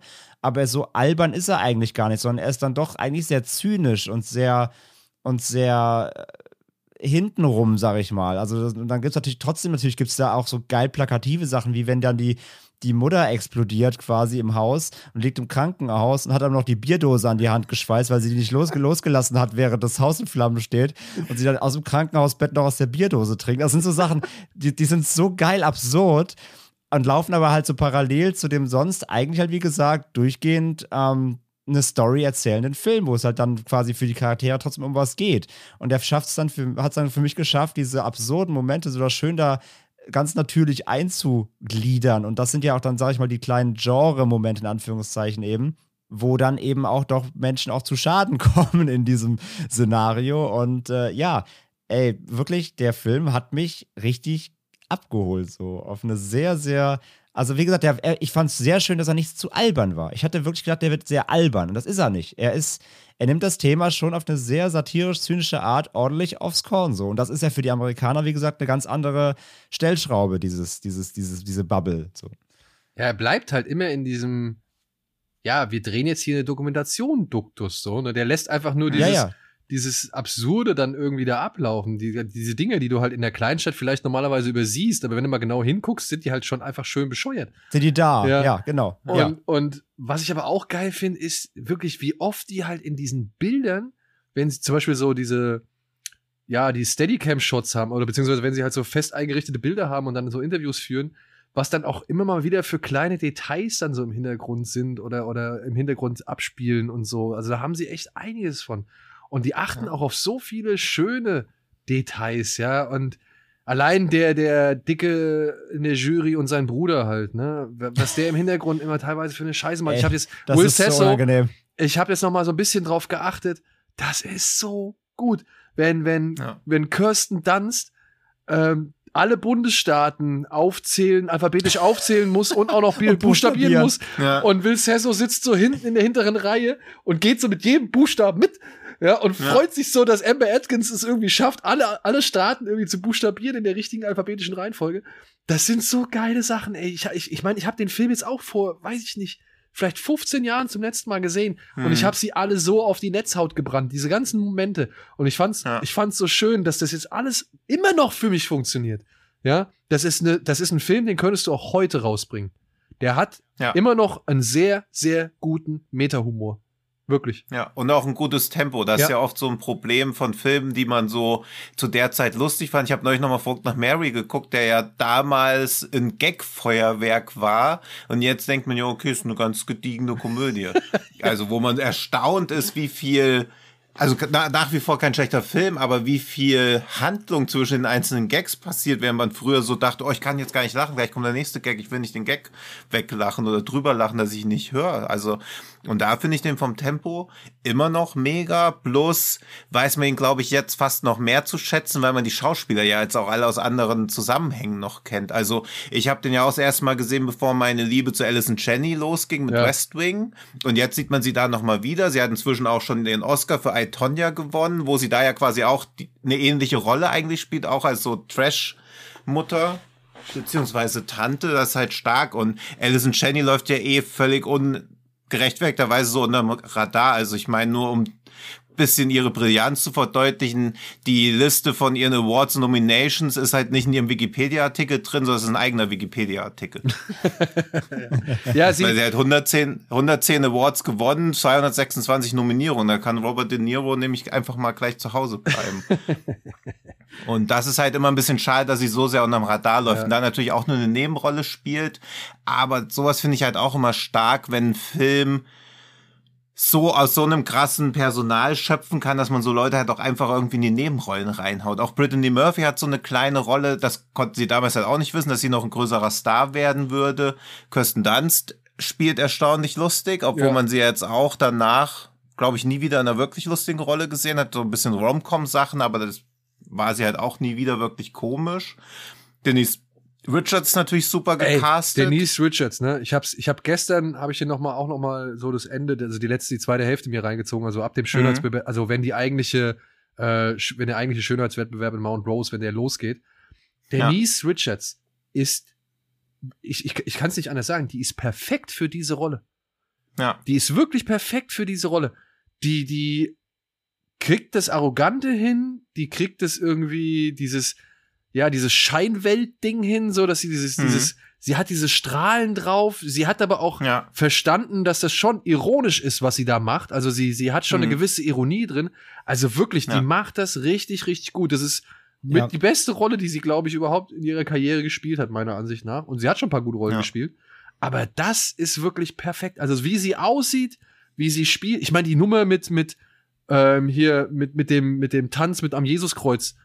Ja. ja das, also wirklich, das musst du erstmal machen. Das, das, das, ja. das kannst du nicht so einfach machen, ohne dass dir da irgendwas entgleitet oder sonst irgendwas. Aber sie hält ja die Performance durch als diejenige, die allen gefallen will und glaubt, dass das jetzt lustig oder nee, dass das jetzt cool ist, dass sie hier mit einem festgenagelten Jesus hm. tanzt, so, ja. Also das, ja. und dann auch noch zu diesem, wie heißt der Song? Äh, oh, weiß nicht, ich jetzt auch nicht offen. Ja, aber, ne, also dieses, äh, You're just too good to be true. I love you, baby, genau. I love you, baby. Ach ja, I love, love you, baby. baby. Ja. Ähm, das, und ach, diese Szene. Ja, und das ist halt, ich glaube, ihr großes Problem. Also, sie war ja auch 29, als sie diese Rolle gespielt hat. Also mit 29 eine 17-Jährige spielt und man denkt kein einziges Mal drüber nach, Nein. dass das ja eigentlich gar nicht geben kann. Also Denise Richards, so doof das halt auch klingt, also ihre gesamte Karriere hat sie eigentlich darunter gelitten, dass sie zu gut aussieht, um als Charakterdarstellerin ernst genommen zu werden. Weil eigentlich war die in jeder Rolle richtig, richtig gut. Aber auch in Starship Troopers ist sie ja irritierend schön. Also das ist so ein ganz naja. und soll da ja noch so ein Dummerchen sein, ne? So ein, also sie muss ja in Starship Troopers ja, ja, eigentlich scheiße sein, so ne? Und das aber mit ja, diesem aber es breiten gibt da auch Lächeln. diese eines ja, diese eine Szene, wo sich zu Caspar van Diem so umdreht und man denkt so, okay, man weiß, da sind keine Spezialeffekte oder Filter drauf, aber man nimmt sie ja schon gar nicht mehr als normales Wesen da, weil sie halt da so überhübsch ja. irgendwie dargestellt wird. Und das ist sie da ja halt auch. Und das ist, glaube ich, so, naja, man wusste halt, dass sie eine geringe Halbwertzeit hat. Das ist irgendwie so tragisch, weil ich glaube, dass sie halt auch als Charakterdarstellerin, beziehungsweise was sie ja auch immer zeigt, also sie hat ja auch sich nie auf so einfache Rollen wirklich bezogen, beziehungsweise unterschätzt man ja auch immer, wie gut man als Schauspielerin eigentlich sein muss für so Comedy-Rollen. Also Comedy-Timing finde ich ist immer noch das Schwierigste überhaupt. Und das kriegt der Film ja super hin. Also eine der bestgetimtesten Szenen ist ja kurz vor Ende, wo sich diese beiden Kamerateams dann begegnen. Ja, ja. Wie gut es halt das einfach ist, ist und wie, dann halt mal abgeblendet wird. Das ist ja, so super. Ja, wie so, wie da irgendwie so das krasseste, was bei denen im Leben passiert wird. Und dann merkst du ja, okay, für die Leute ist das einfach nur so ein völlig banaler Job. Random dann, hey, Job, na, ja. Vor allem der eine, hat Das noch, halt- der eine hat noch die Kopfsmütze auf, das finde ich Ja. Ja, genau. Ja, ja. Und das meine ich mit den kleinen Details. Ja, Ja. das meine ich mit diesen kleinen Details. Da steckt in jedem Bild, in jeder Szene stecken so viele coole Hm. Sachen.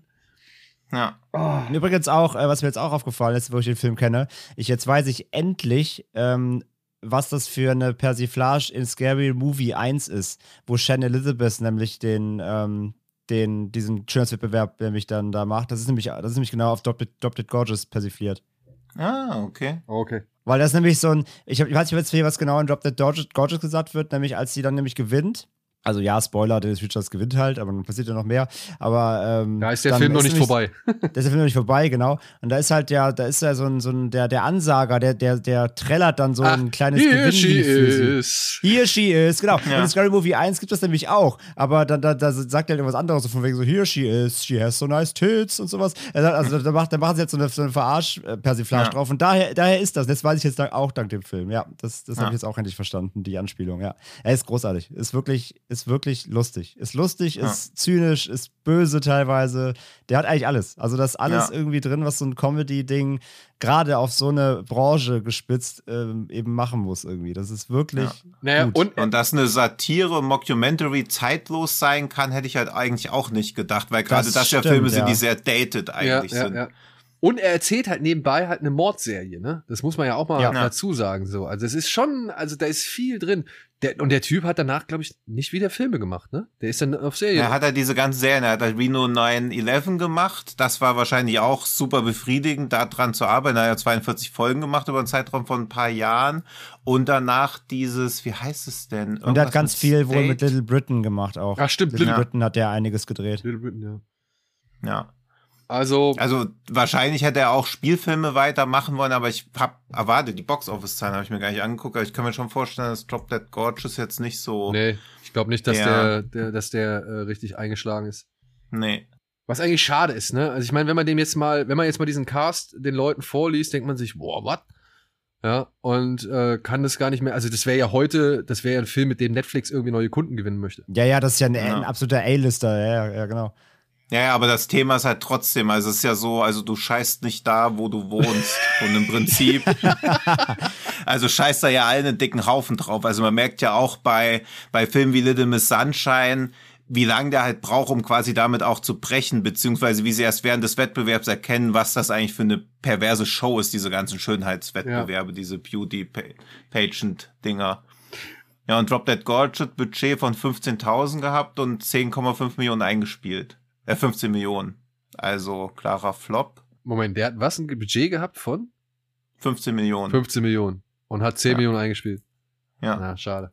Ey, und ich verstehe Also für- für internationale Zahlen fehlen, aber ich glaube, das Einspielergebnis in China war auch überschaubar.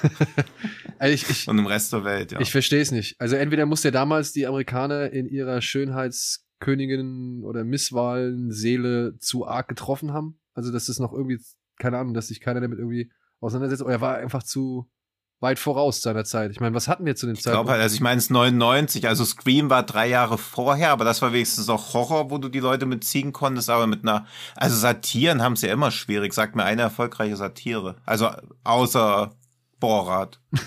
Und das ist ja auch eher, weil es halt so provozierend Ja. ist. Scary Also Movie. Drop Dead Gorgeous provoziert halt auch, aber da ist ja nicht die Szene drin, wo man so sagt, oh Gott, nee, der hat die keinen, ist ja richtig, richtig krass. der hat keinen großen Aufreger so, ne? Ja. Obwohl ich halt auch die Szene, wenn sie die, die Vorjahresgewinnerin im Rollstuhl auf die Bühne schieben, um Das ist so ja, böse. also es sind schon ein paar echt rabenschwarze Sachen dabei, wo man das so ist denkt, so boah, böse, ja. Wie sie ihr auch dann, als sie dann halt, als sie dann die, die, die Switchers gewinnt, als sie ihr einfach da die alles entreißen, so die Banderole, ja, gib her jetzt, du bist Ja. nicht mehr, hier, nächste. Ja, das ist schon Oh, echt, das ist das ist echt- schon echt. immer noch. Ja. Es ist immer Aber noch das meine ich halt, das, das meine ich halt, diese Branche ist ja aber auch so. Die ist ja komplett erbarmungslos und das, das kommt ja durchaus raus. So. Das, das finde Ja, ich und einfach auch so gut. Ja. diese Beiläufigkeit, mit der halt die Mutter der Gewinnerin halt auch das ganze Ding organisiert und moderiert ja, und es ja auch gar keinen Zweifel gibt. Also ich war dann auch, weil ich die natürlich auch nicht wusste, dass es nach dieser Vorausscheidung dann irgendwie noch weitergeht. Aber also er legt schon den Finger in viele Wunden rein, was das Publikum sich, glaube ich, nicht angucken will, weil in New York lief der bestimmt mega, aber so ein Film in Texas, Ja, glaube ich auch. Dass der auf dem Land einen ganz schweren Stand haben wird. ja. Aber umso mehr sollte Also ich er glaube, der kommt werden. genauso gut an wie ein Film gegen die Waffenlobby. Also, Ja, genau. Okay.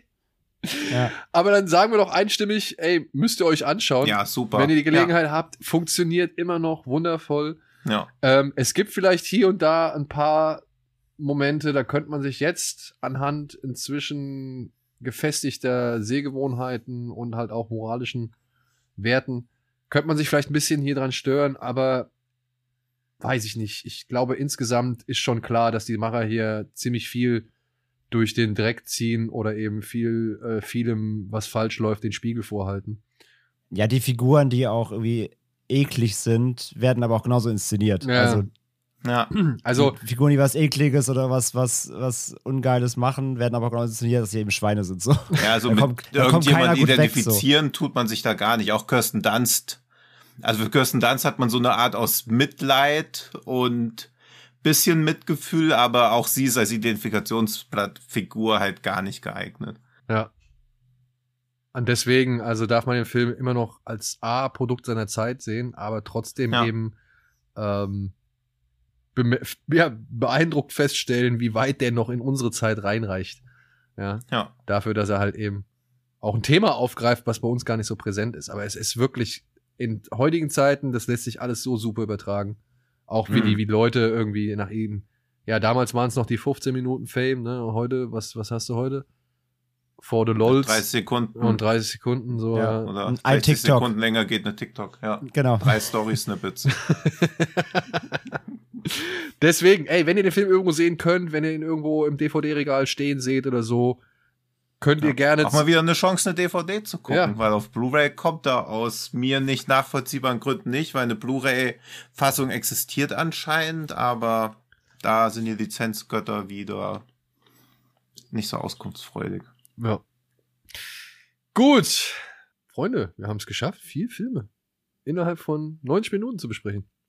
Ja, Ne? krass. Jetzt kannst du noch 30 Minuten beim Schrecken vom Amazon aus uns bisher, bis jetzt noch nicht nachvollziehbare Art und Weise verbleiben.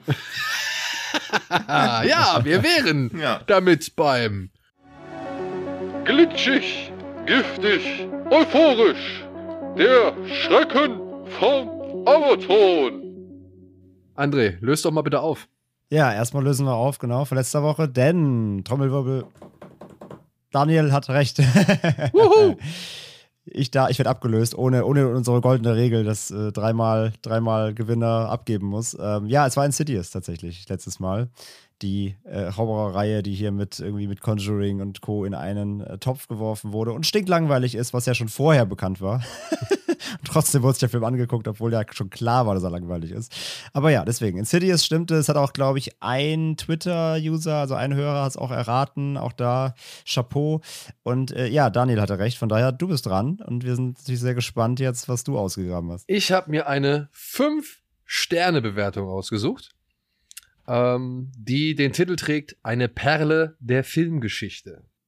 Oh je. Ich musste, ich musste wirklich sehr lachen und deswegen habe ich gedacht, äh, diese, diese Rezension muss ich nehmen. Na, wir haben ja gesagt, ne? Ist genau, es muss ja nicht nur ein Stern sein. Genau. Es geht natürlich auch fünf, solange es irgendwie abs absurd ist. Solange es absurd ist. Jetzt pass auf, jetzt wird's, jetzt wird's richtig schön. Ich selbst habe den Film, nee, habe den gar nicht gesehen, nur den Trailer. Aber eine Kollegin von mir mag schlechte Filme und weil sie Geburtstag hatte, ihr Dank war durchwachsen. Es kamen Schimpfwörter darin vor, die ich hier nicht wiedergeben kann. Ich glaube, sie hat sich aufrichtig gefreut, kann es nur nicht zeigen. Der Film soll schlecht sein, richtig schlecht. Es wird gesungen, viel und schlecht, die Dialoge sind schlecht, die Handlung ist schlecht, die Kameraführung ist schlecht, die schauspielerische, schauspielerische Leistung ist schlecht. Oben erwähnte Kollegin hat sich den Film dennoch angeschaut. Ihr Mann auch. Während der Aufführung wurde ich per WhatsApp beschimpft. Von beiden. Fazit, unbedingt kaufen.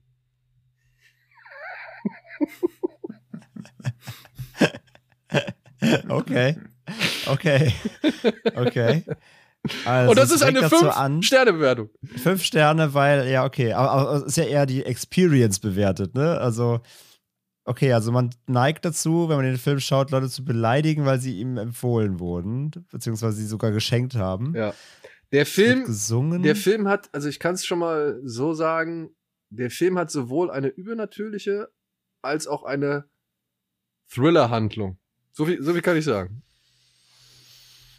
Okay, uns wird gesungen. Und es wird gesungen. Wie ist das nochmal mit dem Singen? Was war Warte, warte. das? was, was, ähm, es wird gesungen. Viel und schlecht. Viel und schlecht. Boah. Irgendwie liegt es halt ein bisschen zu nahe, jetzt Singing Detective zu nehmen. Ich hätte erst fast La La Land genommen, aber. aber ja, aber er hat ja, da ist ja keine. ja, eben, das ist ja keine, Handlung. genau. Tatsächlich hast Und du in La La Land doch. Du hast doch in La La Land eine übernatürliche Handlung. Also es gibt ja noch mal diesen Abschnitt, den sie, sag ich mal, so. übernatürlich langweilig vielleicht. Ah, Dino Hahn Ah, schießt Gefühlsmonster Hahn am Start. alles ja, nee, jeden, das, wer da Gefühle hat bei dem Film, der. Ja. Aber Ja. ich, ich sag so viel, La La Land können wir hier ausklammern, den habe ich, das war, der war's nicht. Ja, okay. Boah, ey, ich überlege wirklich einen Genrefilm, wo gesungen wird. Ja, und schlecht. Und Bei schlecht. Singing Detective wird nicht schlecht gesungen. Da ist auch Singing schon im Titel drin.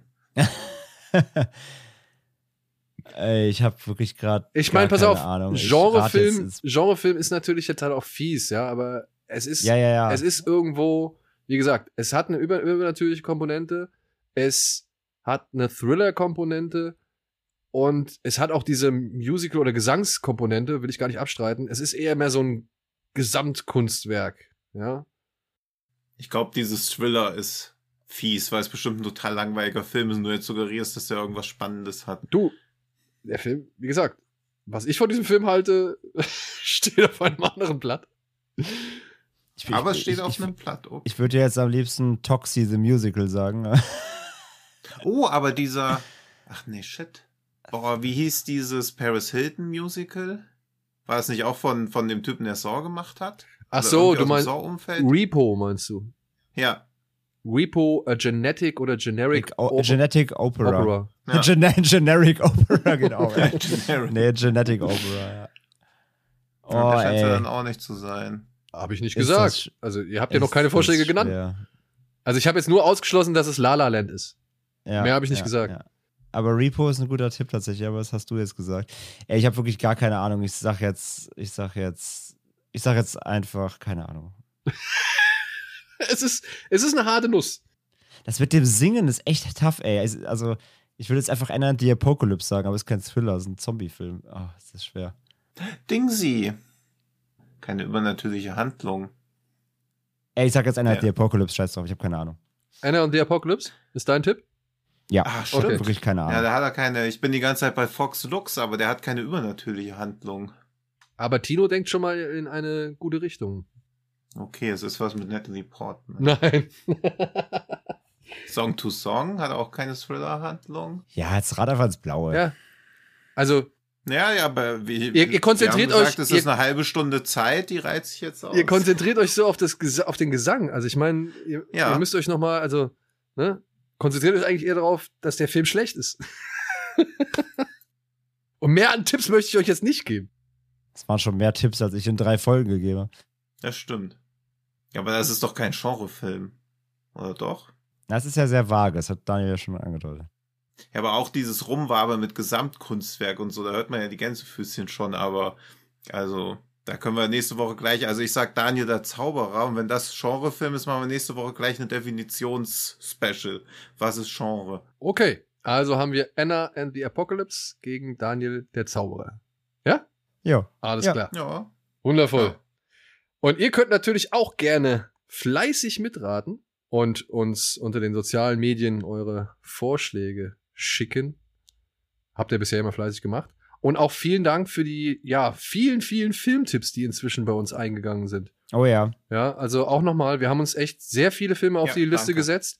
Äh, ich hoffe, wir können sie so schnell es geht in den nächsten Folgen auch dann dran nehmen. Aber Alles dabei von Conan bis, keine Ahnung, also wirklich, die ganze Bandbreite kleistert ihr uns hin. also ich muss sagen, ich habe tatsächlich Lust auf das Omen und auf den Omen, ja, stimmt. und, auch und auf den, wie hieß der? War das der Changeling oder welcher? war- Changeling. Ja, Changeling. den finde ich super. Ja, Ja. Ähm, auf die beiden habe ich tatsächlich äh, verstärkt Lust, aber da waren auch andere schöne Sachen dabei. Also jetzt bitte nicht irgendwie irritieren lassen, nur weil ich jetzt die genannt habe. Da waren sehr viele schöne Sachen dabei und ich freue mich mit euch beiden darüber reden zu können. Bei Ja, Zeit. Changeling ist Mhm. für mich halt sogar dann ein Erstling wieder, weil ich den tatsächlich auch noch nicht gesehen habe. Das heißt, da könnte ich sogar eine Lücke schließen, also gerne, ja. Ja, ist auch, glaube ich, der erste Film, in dem jemals ein Spielbein eine Treppe runterfällt. Oder wie wir es inzwischen nennen, der 180 sind, den wir nicht sehen. Aber ich glaube, es ist der erste. Also jedenfalls weiß ich auch, dass ich ihn auch nicht so, also bei diesen Filmen so aus den 80er, 90er denkt man oft so, ja, wirklich gruselig sind die ja nicht, aber der hat mich schon ganz gut gekriegt. Oh, Ja. Ist doch gut. Ist doch gut. Ja. Ja, und ansonsten freuen wir uns natürlich immer über Feedback, äh, wenn ihr uns irgendwo hier und da empfiehlt, paar schöne Bewertungen reinschreibt oder sonst irgendwas und natürlich auch beim nächsten Mal wieder einschaltet und zuhört. Vielen Dank bis dahin. Vielen Dank, Tino. Vielen Dank, André. Euch ein schönes Wochenende, einen schönen Start in die Woche, Entschuldigung. Oder eben halt äh, auch ein schönes es Wochenende. hört, Wann immer halt, hört, ein schönes es dass hört. wir gar nicht live sind. Und ansonsten, Erstmal enttäuscht. ja, macht's gut. Tschüss. Wir sind raus. Bye, bye. Ciao.